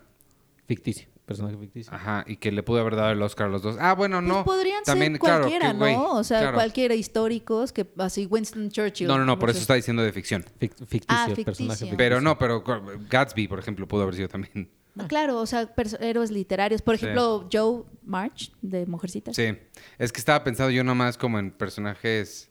Sí, no, no, no sé ni qué estaba pensando. Pero Sí. pues sí, porque Sí, el padrino también es del libro. Literarios. Claro. Sí. y, de, y de superhéroes, pues ninguno. Nadie. Sí, no, ahorita sí, no. El Joker es- ha sido el único con Heath Ledger. Ahora, E irían, e irían dos de dos, porque, o sea, no han nominado así a Logan. O sea, Sí. las dos únicas veces que han nominado a un personaje de cómics, las dos ha ganado. Oye, y Jared Leto se sentirá mal porque su guasón pues no. sí, si a nadie le importó. O sea, Si en esta película de, de Aves de Presa, de verdad no pasan ni 30 segundos de que empieza la película y así se, se, se olvidan de él tal cual. Y te lo dice así. Es que estuvo raro. Sí, pues sí. Pues sí. Pobre. Bueno, mejor actriz está De Scarlett. Johansson. No, de Es- reparto. porque sí. está Laura Dern, ¿no? Checo, tienes toda la razón, perdón. Mejor actriz de reparto está Scarlett Johansson por Jojo Rabbit, Margot Robbie por El Escándalo, Florence Pugh por Mujercitas, Kathy Bates, El caso de Richard Jewell y la que nos está la predicción CP es Laura Dern por Historia de un matrimonio. Pues sí. que es la que va Sí, a ganar. y ella ha porque ganado- también ha ganado todo. Sí, ha ganado. ¿Qué, qué ganó? El Eh, Golden SAG, Globe, ¿no? el BAFTA, del Golden Globe. Mm. Sí. Sí. No, que pues- también tiene que ver con que ella en los últimos años ha sido una de las más involucradas en los temas políticos de la Academia de Hollywood. ¿Ah, sí? Sí, sí, sí. No sé bien mucho, me encantaría indagar más sobre este tema, pero ella, ella ha tenido una, una participación importante en, en todo esto. Desde luego que su, par- su papel en Historia del Matrimonio y ella en general es increíble. Es, es decir, no es un premio gratuito, no es una Jennifer Lawrence por quién sabe qué papel que se lo dieron, pero, pero sí también tiene que ver con su estrecha relación con la academia que hace que Checo se enoje cuando estamos hablando de estas cosas. Sí, eh, o sea, yo ahí se lo hubiera dado a Scarlett Johansson por Jojo Rabbit o a Florence por Me gusta más. Florence Pugh, sí, me gusta más Florence Pugh. Pero, Pero, creo que Florence Pugh, sí, sí, hubiera estado padre Scarlett Johansson. creo que creo que esa esa terna puede ser un- el- la que ¿Podría ser sorpresa? Pues sí, podría haber alguna sorpresa. Kathy Bates. Y ella, "What?". Sí, no. Estaba yo Pues la última vez que ganó ella fue por, por Miseria, ¿no? Sí, Hace en el 250 90, años. en el 90. Así, así, no, no, su, su triunfo no lo, no lo demerites tanto. No, no, digo, Miseria es increíble, Ganó pero por- de ahí para acá, no, ganó por miseria la mujer. de ahí para acá no, no la han vuelto a, a nominar. Sí. No, su chiste es que le dijiste, ganó por miseria. O sea, como si la razón por la que ganó es Ah, no entendí. No, Miseria es una joya de película, Sí, sí, por es eso yo, buena, yo pero- estaba diciendo. Pero no, le gustó, no le gustó a Iván. ¿No te gusta Miseria? por... No es que no me haya gustado, no me encantó. El libro está mucho mejor. Ay, vete de aquí. Bueno, no he leído el libro. Oye, por cierto, hablando de libros de Stephen King rápido, vean The Outsider. Está bien padre. Yo ya la dejé de ver de tan padre que está. Porque No, es porque que te sí me, miedo. sí me espantó. Y sí, o sea, no... ¿Sí? A- te, te aguanto una película con ese nivel de, de tensión y suspenso. Una película. Pero estar regresando a sentirme así cada semana, no, gracias. Oye, Jason Bateman dirige algunos episodios, ¿no? Jason Bateman, diri- no sé cuántos, pero al menos dos, los primeros dos los dirigió él. Es un increíble director de televisión. Ozark todas las hace él. Ojalá que pronto haga su película. Es justo lo que te iba a decir, digo, hablando con sus, con sus respectivas diferencias de Todd Phillips, de dónde venía. Digo, Jason Bateman empezó también en, en la comedia. Y de pronto cuando salta a protagonizar, y no solamente eso, sino a dirigir cosas como Ozark, también lo ha hecho bastante bien y creo que sí podría ser. Sí. Sí, Sí. tiene como un gran futuro por ahí, el señor Bateman. ¿Qué sigue? Eh, Sigue eh, Mejor Actriz, que también esa... No, pues también... Pues está- sí. Está ¿Quién Scarlett está? Johansson por Historia de un matrimonio, Charlize Theron por El escándalo, Cynthia Erivo, Harriet, Saoirse Ronan por Mujercitas y la que va a ganar, bueno, que creemos que va a ganar, Renée Zellweger por Judy. Sí. Que ahí yo también se lo daría a otra. O sea, estaría entre Cersei y Scarlett. Pues sí, supongo. Yo estaría entre cualquiera de las otras cuatro. No, o sea, sí lo hace increíble René Zellweger, pero... pues no sé, la película se me hizo como tan X que siento que no la premien. O sea, exacto, sí. que Pero- se esfuercen un poco más. Pero estas cosas son las que le encanta premiar Tra- a la Academia de Trátenla, Hollywood. trátenla como si fuera la verdadera Judy Garland. No le den nada. Y díganle que adelgace. que adelgace y trátenla mal. Sí, esta es una de las categorías que menos me, o sea, que menos me, o sea, si de por sí, no sé. Ajá. Perdón, No, sí, sí, sí. perdón por mi elocuencia, pero sí es como, me aburre. Ajá, esta, cuando- esta cuando- categoría me aburre. Pero hasta ella, cuando sube a recoger sus premios, es como, oh, thank you, con su cara que ya no es de ella. Bueno, este Hugh Grant le dijo, well done, Jones, ¿no? Como Ajá. Bridget Jones. Imagínate, su disco, el- Ah. la, la participación de él fue mucho más Sí. Cuando- que, Cuando que la de llegue, cuando llegue, ¿quién ganó el Oscar a mejor actriz? Cuando llegue Rami Malek a entregar el Oscar a mejor actriz, ya iba a ser medio aburridón. Ah, sí, es cierto. Sí, cierto, Rami lo va, a entregar, lo va a entregar. él. Y- y- Pero no es, no, él no entrega mejor actriz de reparto. No, eh, eh, según yo los los los Sí, iguales. actriz. Actor entrega actriz. Y actor de reparto va a entregar actriz de reparto. Ajá. Que va a ser eh, Este muchacho. Mahershala. Ah, Ah, Mahershala. Mahershala va a entregársela a Laura Dern. Por la película que solucionó el racismo. No es nada mal. Bueno, eh, y sigue tan, tan, tan, mejor dirección. Cuarón. No, Cuarón a estar encabronado por todo lo que está haciendo Parasite, ¿eh? Así de, "Puta Ah, madre, sí. a mí me invirtieron tanto y estos chinos, coreanos, japoneses No están creo. haciendo... Creo, Yo creo no esté Ay, por. Dios. ¿Pero Su por nivel qué? de envidia... Roma fue un fenomenazo. Pero, Pues sí, pero, pero, pero, Parasite también. pero además. Parasite bueno, viene de Cannes de entrada.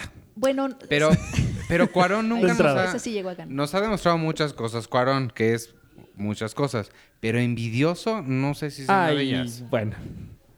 No, o sea, lo que siento es que Parasite no, no está teniendo como el nivel de promoción que tuvo Roma. O sea, Sí, no, Roma claro. hasta mis papás de pronto se voltearon un día. Ganaron me el dijeron, oye, ¿Roma qué? ¿No? O mi sea, mamá me dijo que, que por mi recomendación sí va, la va a ir a ver y me dijo, este, sí voy a ir a ver bichos.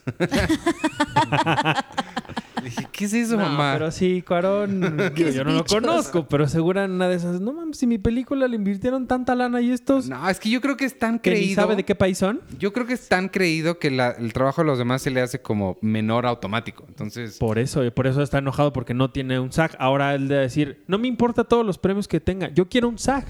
pues ya además le del dieron de todos, ¿no? Los de mejor director Menos ever. Can. Menos. Bueno, acá no llegó porque pues Netflix. Claro.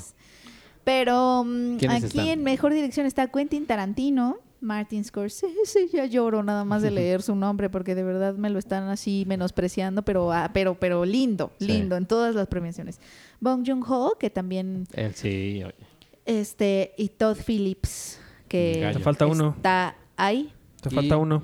Y ah, eh, El nuestra predicción es nuestro exacto, nuestro nuestra ¿Sabes predicción que seguro hay es gente que sí lo Sam cree? Méndez, que yo creo que Sam Méndez, yo sí estaría avergonzado. O sea, como de que me dieran todo a mí, no a Scorsese, yo sí subiría ¿Crees? al escenario así como de, perdón, perdón, perdón, yo no decido esto, tú eres lo máximo. Y... Aquí es donde va mi chiste. Seguramente va a subir un Kanye West a decir... Sí, sí, sí. Felicidades Sam Méndez, saludos a Lucía, pero aquí el señor Scorsese hizo el- una hizo mejor Una obra película. maestra. Entonces va a ser ahí un Kanye West, Taylor ¿Quién- Swift. ¿Y quiénes faltaron? O Ah, sea, los que se quedaron fuera son Greta Gerwig, bueno, Ujú. entre otras, las que se quedaron fuera fueran, fueron todas. ¿De qué estás hablando, Checo?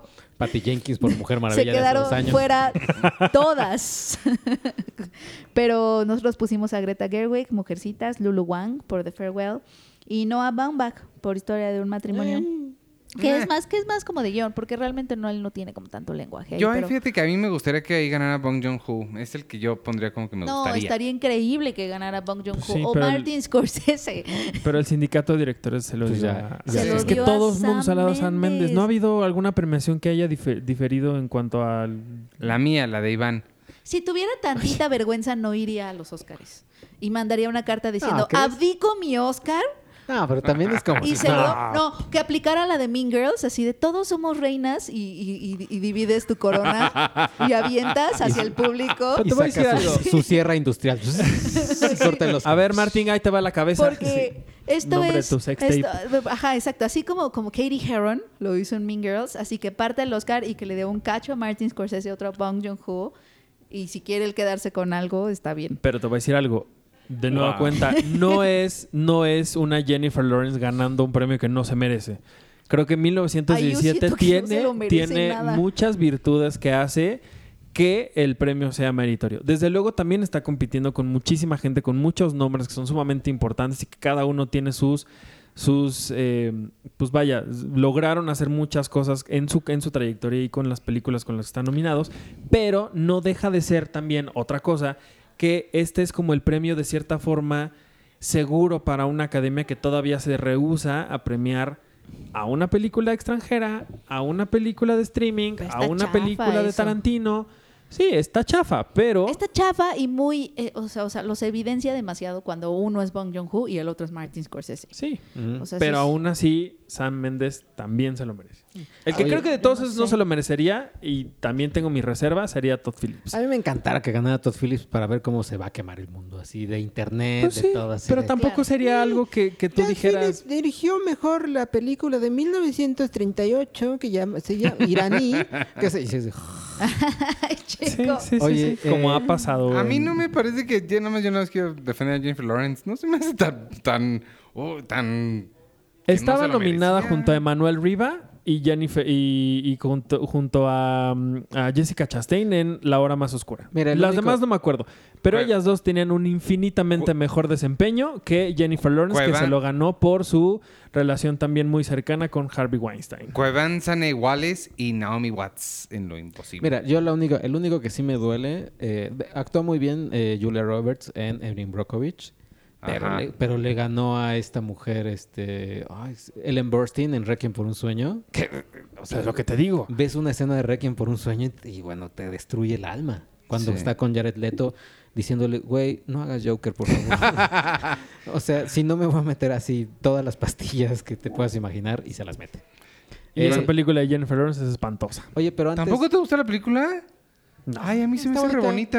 bonita. Se me hace bien antes, bonita. No. Antes de, del de mejor película, rápido, o sea, mejor guion original y mejor guion Sí, adaptado. es justo lo que estaba, les estaba buscando los, los nominados. Ese no, Ahí está la quiniela en tu revista. Ah, sí. Discúlpenme. Sí conozco mi revista, ¿eh? No, no, no Ah. piensen que no. Ok, quiniela. Mm, en mejor guion original está Había una vez en Hollywood. Que esa es nuestra predicción, pero no, porque lo- el Writers Guild Award se lo dio a, a Parasite. Parasite. Parásitos, historia de un matrimonio entre navajas y secretos, y 1917. Eh, el gremio se lo dio, el premio del gremio, Writers Guild Award, fue para Parasite, entonces es muy probable Que vaya para que Parasite. vaya para Parasite. Y de guion adaptado. Y en guion adaptado está Jojo Rabbit, Los dos papas, Guasón, el irlandés y Mujercitas. Y el Writers Guild Award fue para Jojo Rabbit. Entonces, y esa es nuestra predicción, ahí sí le, Sí. ahí sí le atinamos. Ah, yo se lo daría a Mujercitas. Sí, la, la verdad es que Mujercitas no me, no me... Es que está el irlandés, Oye, ¿no? pero Yo se lo que- daría al irlandés. ¿Por qué ¿Viste nadie que- piensa en Ma- ¿Alguien quiere pensar en Martin Scorsese? Oye, a ti te encantó Mujercitas y a Alejandra Márquez Abela no le gustó, ¿eh? Ah, ya sé. ¿No le gustó? No. ¿Por Sí, no. Pero a mucha no. gente, hay mucha gente a la que no le está gustando. A mí sí me gustó. En ¿por realidad no sé si no sé si argumentó que no le había gustado, solamente vi un tweet que decía que no le gustó. No. No, sé si después ya elaboró en su... En, En, su- en el doblaje, la vio doblada por la ley esta nueva y alguien decía provechito. Seguramente. No lo sé, no lo sé. Me Provechito, gustaría leer un tweet de ella. A ver, déjeme buscar a ver si en, si en su cuenta de Twitter puso el por qué no le gustó. Creo que no. Pero, por Seguro ejemplo- sí, tú te pero ella, niegas. ella también había dicho, creo que Greta Gerwig no es santo de su devoción, porque ella antes había dicho que Lady Bird no le había gustado. A mí no me gustó Lady Bird tampoco. ¿Pero te gustó Silver Linings Playbook? Me encanta Silver Linings Playbook. Ahí la tengo, luego te la pongo para que veas. Ah, ya, ya puso, ya puso. Puso otra cosa que ya vi y odié, Little Women. ¿Odié? Odié. No Sí. manches. Y qué alguien le contestó, Chales, por. Y ella Ah, sí de contestó, cosas. cosas técnicas del guion adaptación, el wokeness de Greta en mi cara, burdo, futil, las ideas navegando en los diálogos solamente. Además, las Eso sí narices de los Mujercitas. ejecutivos del estudio en la música y el diseño de producción. Eso sí tiene mujercitas, que ya lo habíamos dicho, ¿no? De cómo estos diálogos te dicen qué es el feminismo. O sea, eso sí No, lo no, vean, vean eh, Dickinson en Apple TV Plus y ese sí es una, o sea, ese sí es una Sí, o sea, exageración y una te voy a explicar en un diálogo que las mujeres somos poderosas y nuestros problemas. Eso es Y lo- la otra, la de la que decíamos otra vez de Felicity. La de la Hoffman. Ruth Bader Sí, Ginsburg. que es como muy, muy empaquetado, muy in your face, Ajá. muy superficial. O sea, eso sí. No, ya lo habíamos dicho. Ajá, Mujercita yo no lo noté tanto. Yo lo noté un par de veces, que sí, de hecho sí lo dije aquí, no, no, no recuerdo, pero, o sea, sí tiene eso, que es ¿Sabes como de, qué? sí, ¿Sabe- el feminismo es esto. ¿Sabes qué también dijiste aquí? ¿Qué? Cuando regresaste de ver el irlandés, que, ah, no te, o sea, estaba bien, pero tampoco tanto. Claro y ahora la defiendes con la capa Pero y ¿de qué espada. Bueno, bueno? Claro yo- que Penny no, y dije yo que me vimos había gustado juntos- muchísimo, tanto que no- ni siquiera importó que, que, lo, que me sentía muy mal del azúcar y que me sacaron dos veces de la sala por la alarma de incendios. te Hablé voy a, de eso. te voy a poner Penny y yo vimos juntos audio. 1917 y los dos salimos maravillados y encantados. Me gusta, Y pero ahora ya no le Martin gusta. Scorsese, o sea, sí, pero es que ahora cuando las pones, eso es lo malo de poner a competir las películas. Cuando las pones es, es muy evidente que hay unas que son más padres Sí, que cuando, otras. y cuando Joker también dijiste que estaba, y hasta le dijiste a Todd Phillips en su cara. Sí, es cierto. Sí, Esa es la peor. sí Creo que, creo que sí te me- vas a llevar el Oscar a mejor Es que director. porque no entendemos. Esa es la peor de Le tus, dije que le iba a ir de muy tus, bien. de tus Le infamias contra nosotros. Ajá, No, porque sí ya me- no Bueno, le- ni siquiera a nosotros, al pobre Todd Phillips. Oye, yo entrevisté ahorita la semana, no sé cuándo, hace poco, al muchacho este Kevin Michael Chin y me preguntó que si me había gustado Doolittle. Le dije que sí. Le- le- a veces no, hay que pues es que esas cosas no se pueden decir. Me dijo, ¿Did you like it? Y le dije, Yes, it's, it's a movie. ¿Qué tal que Cassandra Sánchez Navarro te pregunta, ¿te gustó Cindy la Regia? No. It's- yes, No le it's puedes mentir. Es horrible cuando los entrevistados te preguntan si les gustó. Si les Pues gustó sí, está re Sí, Ni modo que le diga, no, it's horrible, man. Y, y seguro tienen una, una, una, una como, una como, ay, ¿cómo se llama esto? Este, libreta así de, ¿me mintió? Sí, van, van, van cinco. le en su cara que sí le gustó, Sí. uno. Todas las películas nominadas me gustaron. Todas. A Eso pesar de que sí. 1917 tiene un backlash tremendo. También le encuentro cosas padres y la fotografía de Roger Dickens es increíble. Pero ya cuando las pones como medio a competir, para mí sí es muy evidente que el irlandés es súper superior a todas las que están nominadas. Yo, yo cada vez me convenzo más del extraordinario año que fue en 2019 de películas. ¿eh? Sí hubo una Sí. cantidad de cosas bien padres. Y, y sí es... Sí dice mucho, digo, un poquito también te empiezas a preocupar cuando la academia no se equivoca tanto, lo mejor del año también dices como algo está mal, pero la verdad es que sí, creo que no hay ninguna, lo que habíamos dicho muchas veces, que no hay ninguna que digas, ay, ¿esto qué? ¿Qué está haciendo ahí? O sea- Ni siquiera contra lo imposible, que, Sí, no, que es, de- sea- es la menor de las, de Ah, las eh, nominadas. fíjate que esa no la vi, no sé. Yo tampoco, pero... O sea, está pero bien. justo, Oye, pero justo ahorita lo que... Gems sí podía estar ahí. Sí. Sí, pero justo lo que, lo que, lo que decíamos hace rato, estas películas que están llegando a, a Netflix y que las podemos ver, creo que también les guste o no a la academia el que tengas la oportunidad de tener en la discusión cosas como historia de un matrimonio, por ejemplo, o los dos papas, o cualquiera de- de estas que ellos están teniendo en, en la lista de nominaciones.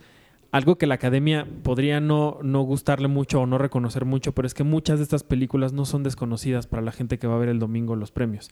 Son películas incluso que han visto más de las que han llegado nada más a través de los cines. Pues al Y eso sí nos habla de que al menos y de cierta forma quienes estamos ganando entre toda esta cosa de que sí, que no, que sí es, que si no es, que te odio, dame y bla, bla, bla, es que estamos siendo nosotros los espectadores que estamos viendo películas. No en, peli- en, en sitios de internet extraños en el que le picas y te aparecen mujeres desnudas haciendo cosas muy extrañas. Arturo, ¿qué Si no- sitios visitas? Pues los que me manda Checo. Los que dicen te odio, dame. Los que manda Checo. Te odio, dame punto. sino que realmente nos podemos sentar a ver una película como Uncut Gems o la que sea, nada más picándole tres cosas al botón de tu televisión. Este, bueno, algo más de las de estas o ya nos vamos, porque ya estamos. No, pues nos falta la mera La mera, mera. que es ah, mejor sí. película. Ah, yo ya me voy a ir con los comentarios. No, y, y ahorita Claramente a Iván no le importa nada lo que estamos diciendo. Mejor película es 1917, El Irlandés, Guasón, Jojo Rabbit, Mujercitas, Historias de un matrimonio, Historia de un matrimonio, Había una vez en Hollywood. Ay, Parasite, y yo diciendo que, que todas las demás son muy inferiores a El Irlandés. No, no es cierto, no incluía Par- Parasite, se me olvida que está, que está nominada a Mejor Película, como que no lo creo todavía. Y Contra lo Imposible. En una de estas gana Parasite. Ay, ¿eh? ojalá. No, no está tan imposible. No, sí. Está. Ella es la que le podría quitar, no, yo siento que esa es la que No, le podría quitar el imposible. Oscar a 1917 porque ganó el SAG, Sí. el elenco.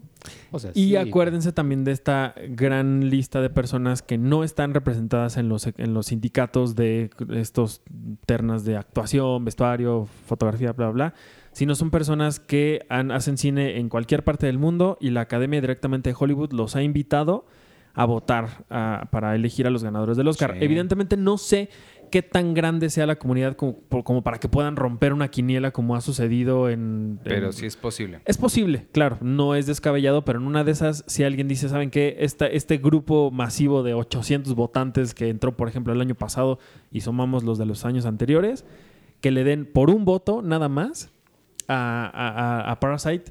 Además, no olvidemos que justo lo que decías ahorita tú, este año las películas nominadas, las nueve que están nominadas a Mejor Película, son grandes películas. ¿Qué puede pasar? Que al final de cuentas los votos se dividen entre todas y por un voto nada más, que sea el. Gane Uncut Gems. Eh, no, Contra porque no está nominada, pero sí que pueda ganar una película que no nos esperamos. Este, ok, pues vámonos entonces con los comentarios. Pero ni siquiera dijimos cuál iba a ganar, ¿o sí? Va. 17, Esa predicción es pues, menos porque ha ganado igualmente todo, pero Parasite le podría dar la Pero batalla. Parasite podría ganar. Ganó, Ojalá. ganó el ¿Qué tal que en una de esas la gente sí dice ya, ahora sí le toca uno digno a Scorsese? No porque Los Ah, Infiltrados no sea digna, no pero creo. es un menos... A mí los Digna. infiltrados me, me Es gusta buena. mucho. A mí también me gusta mucho. Pero de todas las que han estado nominadas, sí la, es historia, la... la historia de Hugo Cabret o esa cosa. uf. Ah, es bien bonita. No puedo. La semana bien pasada preguntamos que cuáles eran sus predicciones para el Oscar. Omar nos dice, me gustan mucho los podcasts donde hablan de todos los estrenos. Ya se extraña a Arturo en el show. Hola, aquí estoy. Yo creo que el, Gracias. yo creo que el irlandés va a ganar en la cat- ah, Lorenzo Valdés, perdón, no dije su nombre. Yo creo que el irlandés va a ganar en la categoría de mejor película y Bong Joon-ho va a ganar en la categoría de mejor director. Ojalá que Dios te oiga. Sin embargo, quiero que ganen Había una vez en Hollywood y Quentin Tarantino respectivamente en esas dos categorías. Bueno. Eh, en cuanto a la gran sorpresa de la noche, estoy de acuerdo con Penny en que habrá una sorpresa en la categoría de mejor película animada, Pero yo pienso que la sorpresa será una estatuilla para cómo entrenar a tu dragón 3. Oh. Northern Attack dice, creo que mi pregunta es más para Iván. Ah, ese soy yo. Pero si pueden aportar los demás, mejor. Quiero empezar a escuchar podcasts en inglés para practicar el idioma, pues no lo tengo tan trabajado. Actualmente solo escucho Office Ladies con Jenna Fisher y Angela Ah, Kinsey. yo sí lo he escuchado también. Muy buena opción.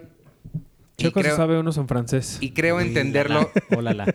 y creo entenderlo casi todo. ¿Qué otro me podrían recomendar al que sea fácil de adaptarme y con el que pueda practicar el idioma? Eh, escucha los que no sean tan de conversación. El de, el de Office Ladies, ellas, este, sí es mucha conversación, pero creo que pues, son fáciles de, de- de entender. Lo que yo te recomendaría son los de una cosa que se llama Radio Lab. Radio Lab. Tienen uno eh, que es en español, que es increíble, que es de historias de mexicanos viviendo en Estados Unidos, pero tienen varios eh, en inglés allá y This American Life. Así, This American Life, este, producen unos programas increíbles y de historias fantásticas. O el otro, Serial, es serial, así, serial, es de asesinos en serie. No es de asesinos en serie, es de un asesino o de un chavo que están acusando porque pudo haber o no asesinado a alguien y está bien padre. Y como son producidos en cabina y todo, tienen mucha producción, vas a poder escuchar, entender bien lo- todas la- las cosas que dicen. Esos son los que te recomiendo. ¿Alguien más les recomienda algo o no? Pues el de la FHPA, estas conversaciones que hay entre periodistas y directores también está interesante. Digo, si Pero gusta. tienen un el acento bien pesado porque son los periodistas de la Hollywood Foreign Press. Bueno, pero los directores no. Right. Bueno, igual y cuando ya estés más avanzado en y te sientas como más seguro en tus en tus eh, listening skills. Y, y el que le recomiendo a todo el mundo es el de Mark Maron, el WTF. Ese es una cosa increíble. Pero en realidad el, el- el forzarte a oír cosas que no entiendes te ayuda también como a ¿Sí? irle dis- Claro. Sí. Arturo te sabe decir mejor porque él, él- él más recientemente aprendió inglés y nos engañó a todos porque cuando entró a Cine Premier nos dijo, yo no hablo inglés, apenas estoy en clases. Nunca dije eso, pero bueno. Y una vez lo acompañé a Los Ángeles para checarlo porque lo tengo que tener bien checadito. Y ahí platicando con el taxista, no, man, I don't know. We're era de Praga, here ¿no? ¿Te acuerdas de dónde era? there". Usando slang americano slang y todo. americano. Pero no, pero el taxista sí tenía Hey, un acento súper raro. Sí, era como de por ahí. Era de Praga. Ericito nos dice, me voy a Do you evitar... want drugs? I have drugs. Me voy a evitar responder la pregunta de la semana para comentar cómo se seleccionan las nominadas a mejor película. Este, eh, hasta donde yo recuerdo como regla básica es el estreno en el condado de Los Ángeles y que basada en las críticas y puntuaciones que recibe el metraje se saca un promedio general. Por ejemplo, que las películas que entren en la lista de realizaciones elegibles cuenten por decir... Está muy complicada la explicación que das, Ericito. Recomiendo que mejor se metan y lo lean porque está difícil estar y está muy largo, pero está muy interesante. Si es que así es, eh, en efecto, la forma en la que seleccionan las películas, porque ni él estaba seguro. Según yo, es- tienen que estar al menos en, en Los Ángeles y Nueva York unas dos semanas, creo, mínimo, de exhibición. Y hablar un cierto porcentaje de tu película en, en idioma inglés para, las para todas las ternas y haber estado distribuida por una di- distribuidora. Y haber sacrificado un becerro. Sí. Bebé. Pablo Hinojosa. Me gustaría que mejor película se la llevara Jojo Rabbit y mejor director Bong Joon-ho. Perdón si lo escribí mal. En cuanto a la sorpresa, creo que podría venir precisamente de mejor director. Por cierto, hoy martes que graban es mi cumpleaños y sería un honor recibir una felicitación de ustedes cuatro, siendo personas que admiro mucho. Muchas- Eh, Muchas estas felicidades, ¿cómo se llama? las mañani... ah, Pablo Hinojosa. Ay, muchas Felicidades, felicidades, Pablo. Pablo. Hinojosa. Muchas Saludos a. Nicho. ¿Saludos a quién? A Nicho ¿Quién es Hinojosa. Nicho? Ah, ok. Es que no hay otro Hinojosa famoso. ¿Cómo no? Humberto. Humberto. Ah, claro. Eh, yo tengo aquí, Juan García dice, minuto 48, no gracias. Minuto 25, 23, excelente anécdota, Iván. Tú y Checo deberían tener un podcast llamado The News. Son muy buenos anecdotarios. ¿De Niros? Ah, The News. The News. Como las noticias. De Niros. De Niros, donde hablen... De Niros. Donde interpreten a De Niro en cada podcast. Are you talking to me? Well, you, you, my friend. Eh, Fuck Trump. Fuck him. espero y gane el Joker en todas sus categorías. Le iría muy bien a Penny en actuación de doblaje. Ay, ¿tú crees? Harías muy bien doblaje. Puedo hacer Ay, ah, no, pero es que aparte ahorita los actores de doblaje quieren trabajar un montón. Pues van a tener un buen de trabajo si van a doblar todas las ahora, películas. exacto, si, pa- si pasa la propuesta de Martín Batres. Martí. De, de Martí todo el tiempo le quiero decir Martín porque no puedo creer que se llame Martí. Martí. Pero Martí Batres. Amigos de distribuidoras que son pequeñas y que evidentemente no les alcanza para andar doblando todo y que por eso esta Sí, ley es una estupidez, contrátenos a nosotros y les doblamos sus películas baratísimo. Va a va- quedar- No, no, porque vamos a empezar a demeritar el doblaje, que es justamente lo que va a terminar pasando, como ha O sea- sucedido en los últimos años. O, O sea, sí, sí, pero esto es un chiste. No, pero además, pero además. Pues pero aún dentro de tu chiste hay que explicar. Pero así, pero aún así preferiría que no llegaran películas de festivales aquí porque no les alcanza el doblaje. Ajá. Humberto Vélez, Carlos II, Patricio, todas, todas estas personas agarrarían lo que tuvieran en la mano y te, te pegarían. Pero van a tener tanto diciendo. trabajo que no se van a dar abasto y es cuando entramos nosotros y les mandamos, así hacemos nuestro doblaje en voice note Ajá. y así se lo mandamos a las distribuidoras. ¿Por qué ella no le dices que no haga chistes? Porque le voy a contestar, déjame. Ahora, pero no nos van a hablar a nosotros, ¿sabes a quién les van a hablar? Ya sé. A los que tienen mil seguidores en Instagram y en Twitter. Yo tengo, Yo tengo cuatro mil. tengo cuatro mil. Sí, yo también. Bueno, ya me van no a es cierto, en. Instagram no lo uso. Síganme. Eh, tengo aquí Jack Fan, dice, Solteras es 40 mil veces mejor que Cindy la Regia, tanto en Lo propuesta, contabilizó. tanto en to- propuesta visual como en discurso. Spoiler. en ¿Tantas veces? En Solteras, al final el personaje se queda sola dándose cuenta que no necesita un hombre ni casarse como se lo demandan para ser feliz. En Cindy la Regia, ella se queda con el chacal en turno disfrutando la boda. El chacal en Sin turno me olvidar que. Solteras está mejor escrita y mejor actuada, tiene un discurso mucho más actual que Cindy la Regia. Casa- Cassandra Changuerotti es una grandísima actriz. Sí, al- ahí eh, Cassandra lo hace muy bien al menos. Eh, Patrus MX dice en el minuto 827, yo leí un- en un tuit que el hecho de que sean 9 y no 10 las nominadas a Mejor Película se debe a que se necesita un mínimo de votos para estar entre las nominadas. Y como los votos se, repan- se reparten, el total rara vez alcanza para 10, a menos que estén muy divididos los votos o algo así. Pues sí. Eh, Podría ser. Oh. Nunca ha habido 10 nominadas desde que pusieron la regla eh, porque ignoraron al Caballero de la alcanza. Noche. Yo- Nunca yo- han alcanzado 10. Yo me acabo de enterar y no, vaya, seguro tú que bueno, ustedes no sé cuánto tiempo lleven viendo los Óscares, pero hubo un 92 años, Checo. Pero hubo un tiempo del 95, de 1995 al 2000 creo, se dividió la categoría de score en dos. No me, no me acordaba de eso. ¿The Score? Ajá. Mejor, come- mejor musical o película de comedia ¿A poco? y mejor eh, score dramático. Wow, no, Órale. no, Porque si gana la del Joker, no va a ser la primera mujer en solitario en ganar mejor música. Ganó en 1995 eh, Em- Emma Thomas, creo, por la película de Emma. Ella ganó mejor score en, Wow. en, en musical o película de comedia. O sea, se, se hizo esta cosa Órale. rara durante cinco años y ya después regresaron a mejor score. O sea, el, el, entonces el dato de la compositora de Joker es más bien en esa categoría, en la nueva sí. categoría. Pues Sí, en la la nueva que era la vieja y, en- y tuvieron Sí. cinco años donde quisieron dividirla. Pero ahí había dos, Ahí había dos, pero Ajá. ya ganó una mujer como compositora. Ya Pero- ganó una compositora. claro, pero no Oscar. era en la misma categoría. O sea, es que el dato era en esta categoría. Sí, no es la misma categoría. Pues sí, no, no es la misma. Sí. Eh, Omar Bernabé, hace mucho que no comentaba, pero renové mi suscripción este mes. Eh, mi, Eh, mi Uy, y, y participa en la quiniela. mi predicción es mejor película 1917, mejor director Tarantino y sorpresa Mr. Link. Saludos a todos. Emoji de Jojo Rabbit o de Amor y Paz. Eh, de, My, de Maitini. Predicciones, mejor película 1917, mejor director Bon Joon-ho, sorpresa, ojalá ganara Scorsese o Parasite. Eh, So, hola, sorpresa para el Oscar Missing Link y me gustaría que ganara Scarlett Johansson como actriz de reparto y Jojo Rabbit como mejor película. Eh, Carlos V Romo, mejor película 1917, director Sam Mendes, mejor sorpresa, que no va a pasar, pero sería marav- maravilloso que Mujercitas ganara el Oscar a mejor película.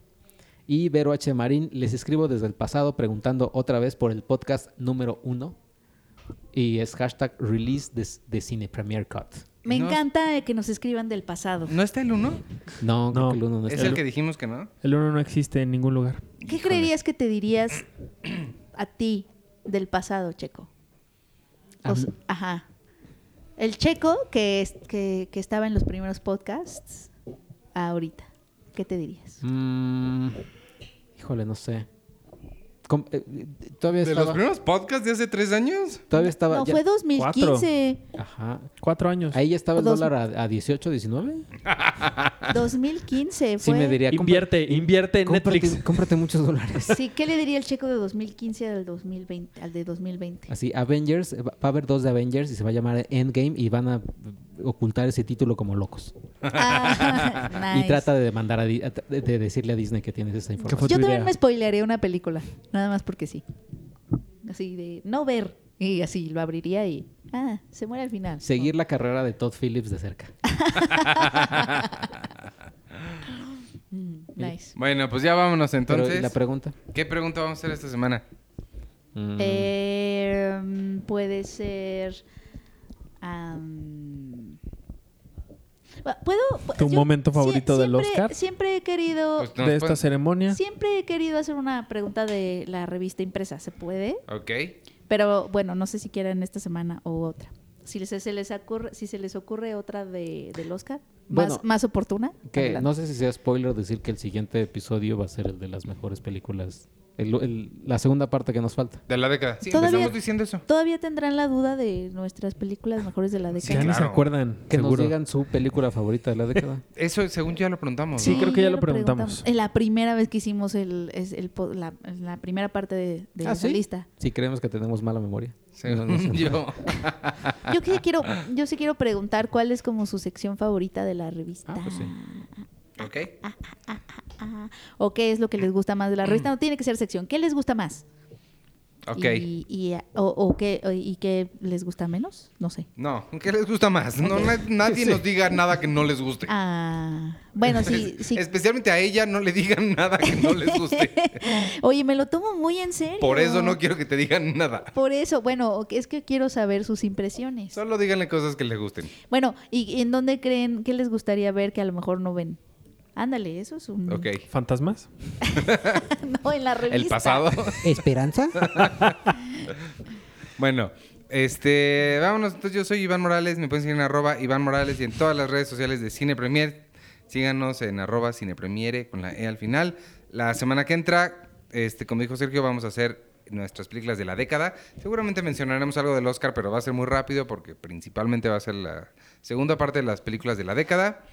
Y no se pierdan toda nuestra cobertura este domingo a partir de no sé qué horas. Como desde, las, desde, desde el domingo, todo el De- domingo. Desde que sea domingo, este, el Oscar y eh, Seinfeld un episodio a la vez todos los lunes, a pesar de que ya no está en Amazon, ahí seguiremos Carlos y yo. Ya está todo la segunda temporada de Friends al aire. Sí. está? Y, Sí, completa. Y los hijos del Averno siguen en stand-by. Siguen un poquito en stand-by. Están de ahí- vacaciones. ahí- que le llaman en Estados Unidos. Están viendo si los renuevan para una tercera temporada. Está Sí. bien que descansen. Los oye. contratos están ¿Qué pesados. tal que, sí. que cambian al elenco rejuvenecido, woke, ahora te, los reemplazan por mujeres? Las hijas de la Las hijas del Averno. O qué tal que es como este, Hijes, este, hijes. epi- este episodio de Los Simpson donde reemplazan a, a Lisa y es una chica nueva y hola, soy Lisa. ¿Cuál es ese episodio? es Nunca un lo he episodio visto. muy raro que es como, como un detrás de cámaras de Los Simpson. Y hablan, ahora vamos a hacer este, Los Simpson y es un musical y salen, hola, soy Marge, soy Homero, soy Bart y sale Lisa. ¿En así. serio? Y- pero dicen, como hubo un problema con uno de los integrantes de Los Simpson, tuvimos que recastearlo, esperamos que no noten la diferencia. Y ya llegas. ¿En serio? Órale. Ay, quiero ver muchísimo Los Simpsons. Bueno, despídense ustedes. Ah, yo soy arroba Penny Oliva. Compre la revista ya, a Sanborns, donde sea. Y yo soy arroba chacochay, compren la revista. Y un saludo a J-Lo, que fue la ganadora del, del Super Bowl. No ha ganado, nunca va a ganar un Oye, Oscar. J-Lo y Shakira fueron súper ganadoras, nada más. Pero qué, lo que- qué impresión. Lo que, sí, no, no leí el artículo del New York Times, pero que decía, J-Lo nunca la van a nominar al Oscar o no tuvo nominación al Oscar, pero ella necesitaba estar en el Super Bowl para, para tener eso. Sí, Es- estuvo, estuvo muy padre. Es mi crush absoluto. Y sí significa López. algo bien chido y más en esta época que ellas dos y todos lo- los reggaetoneros que estuvieron y la Sí. forma en la que la gente reaccionó, o sea, todo lo que lo que Sí, se dio sí, ese sí. domingo estuvo Sí. del juego no sé un carajo, no no tengo la menor idea de qué pasó, si fue importante, histórico o Sí, viste qué. este tweet que decía, ¿por qué hay un partido en medio del concierto de Jennifer López y de Shakira? Pero yo aprendí lo que era champeta, que es el baile de Colombia que, que hace, ajá, que hace Shakira. Está bien padre. Sí, la verdad es que muy bien lo Muy hicieron. Sí, bueno, yo soy Arturo Magaña. Y me pueden seguir en arroba Artur HD. Y, y ya, bueno, no sé si puedo decir esto. Me invitaron a W Radio a hablar del Oscar. No sé cuándo vaya a salir, pero les voy a avisar. Estoy- Pero ya estar- sucedió la grabación. Ya, grabé la semana pasada. Va a salir en algún punto de esta semana, si no es que ya salió. No, pero no sé ni el horario ni nada. El programa es, eh, se llama Delirio Nocturno con Mariana Brown. Es- sale todos los, todos los días a las 11 de la noche en W. Pero cuando me avisen que va a salir, yo les aviso. Si ya salió, pues, pues les paso el audio si quieren. Y pones la liga. Ajá, sí, sí. Está bien. Cool. Adiós. Ahí. Bye.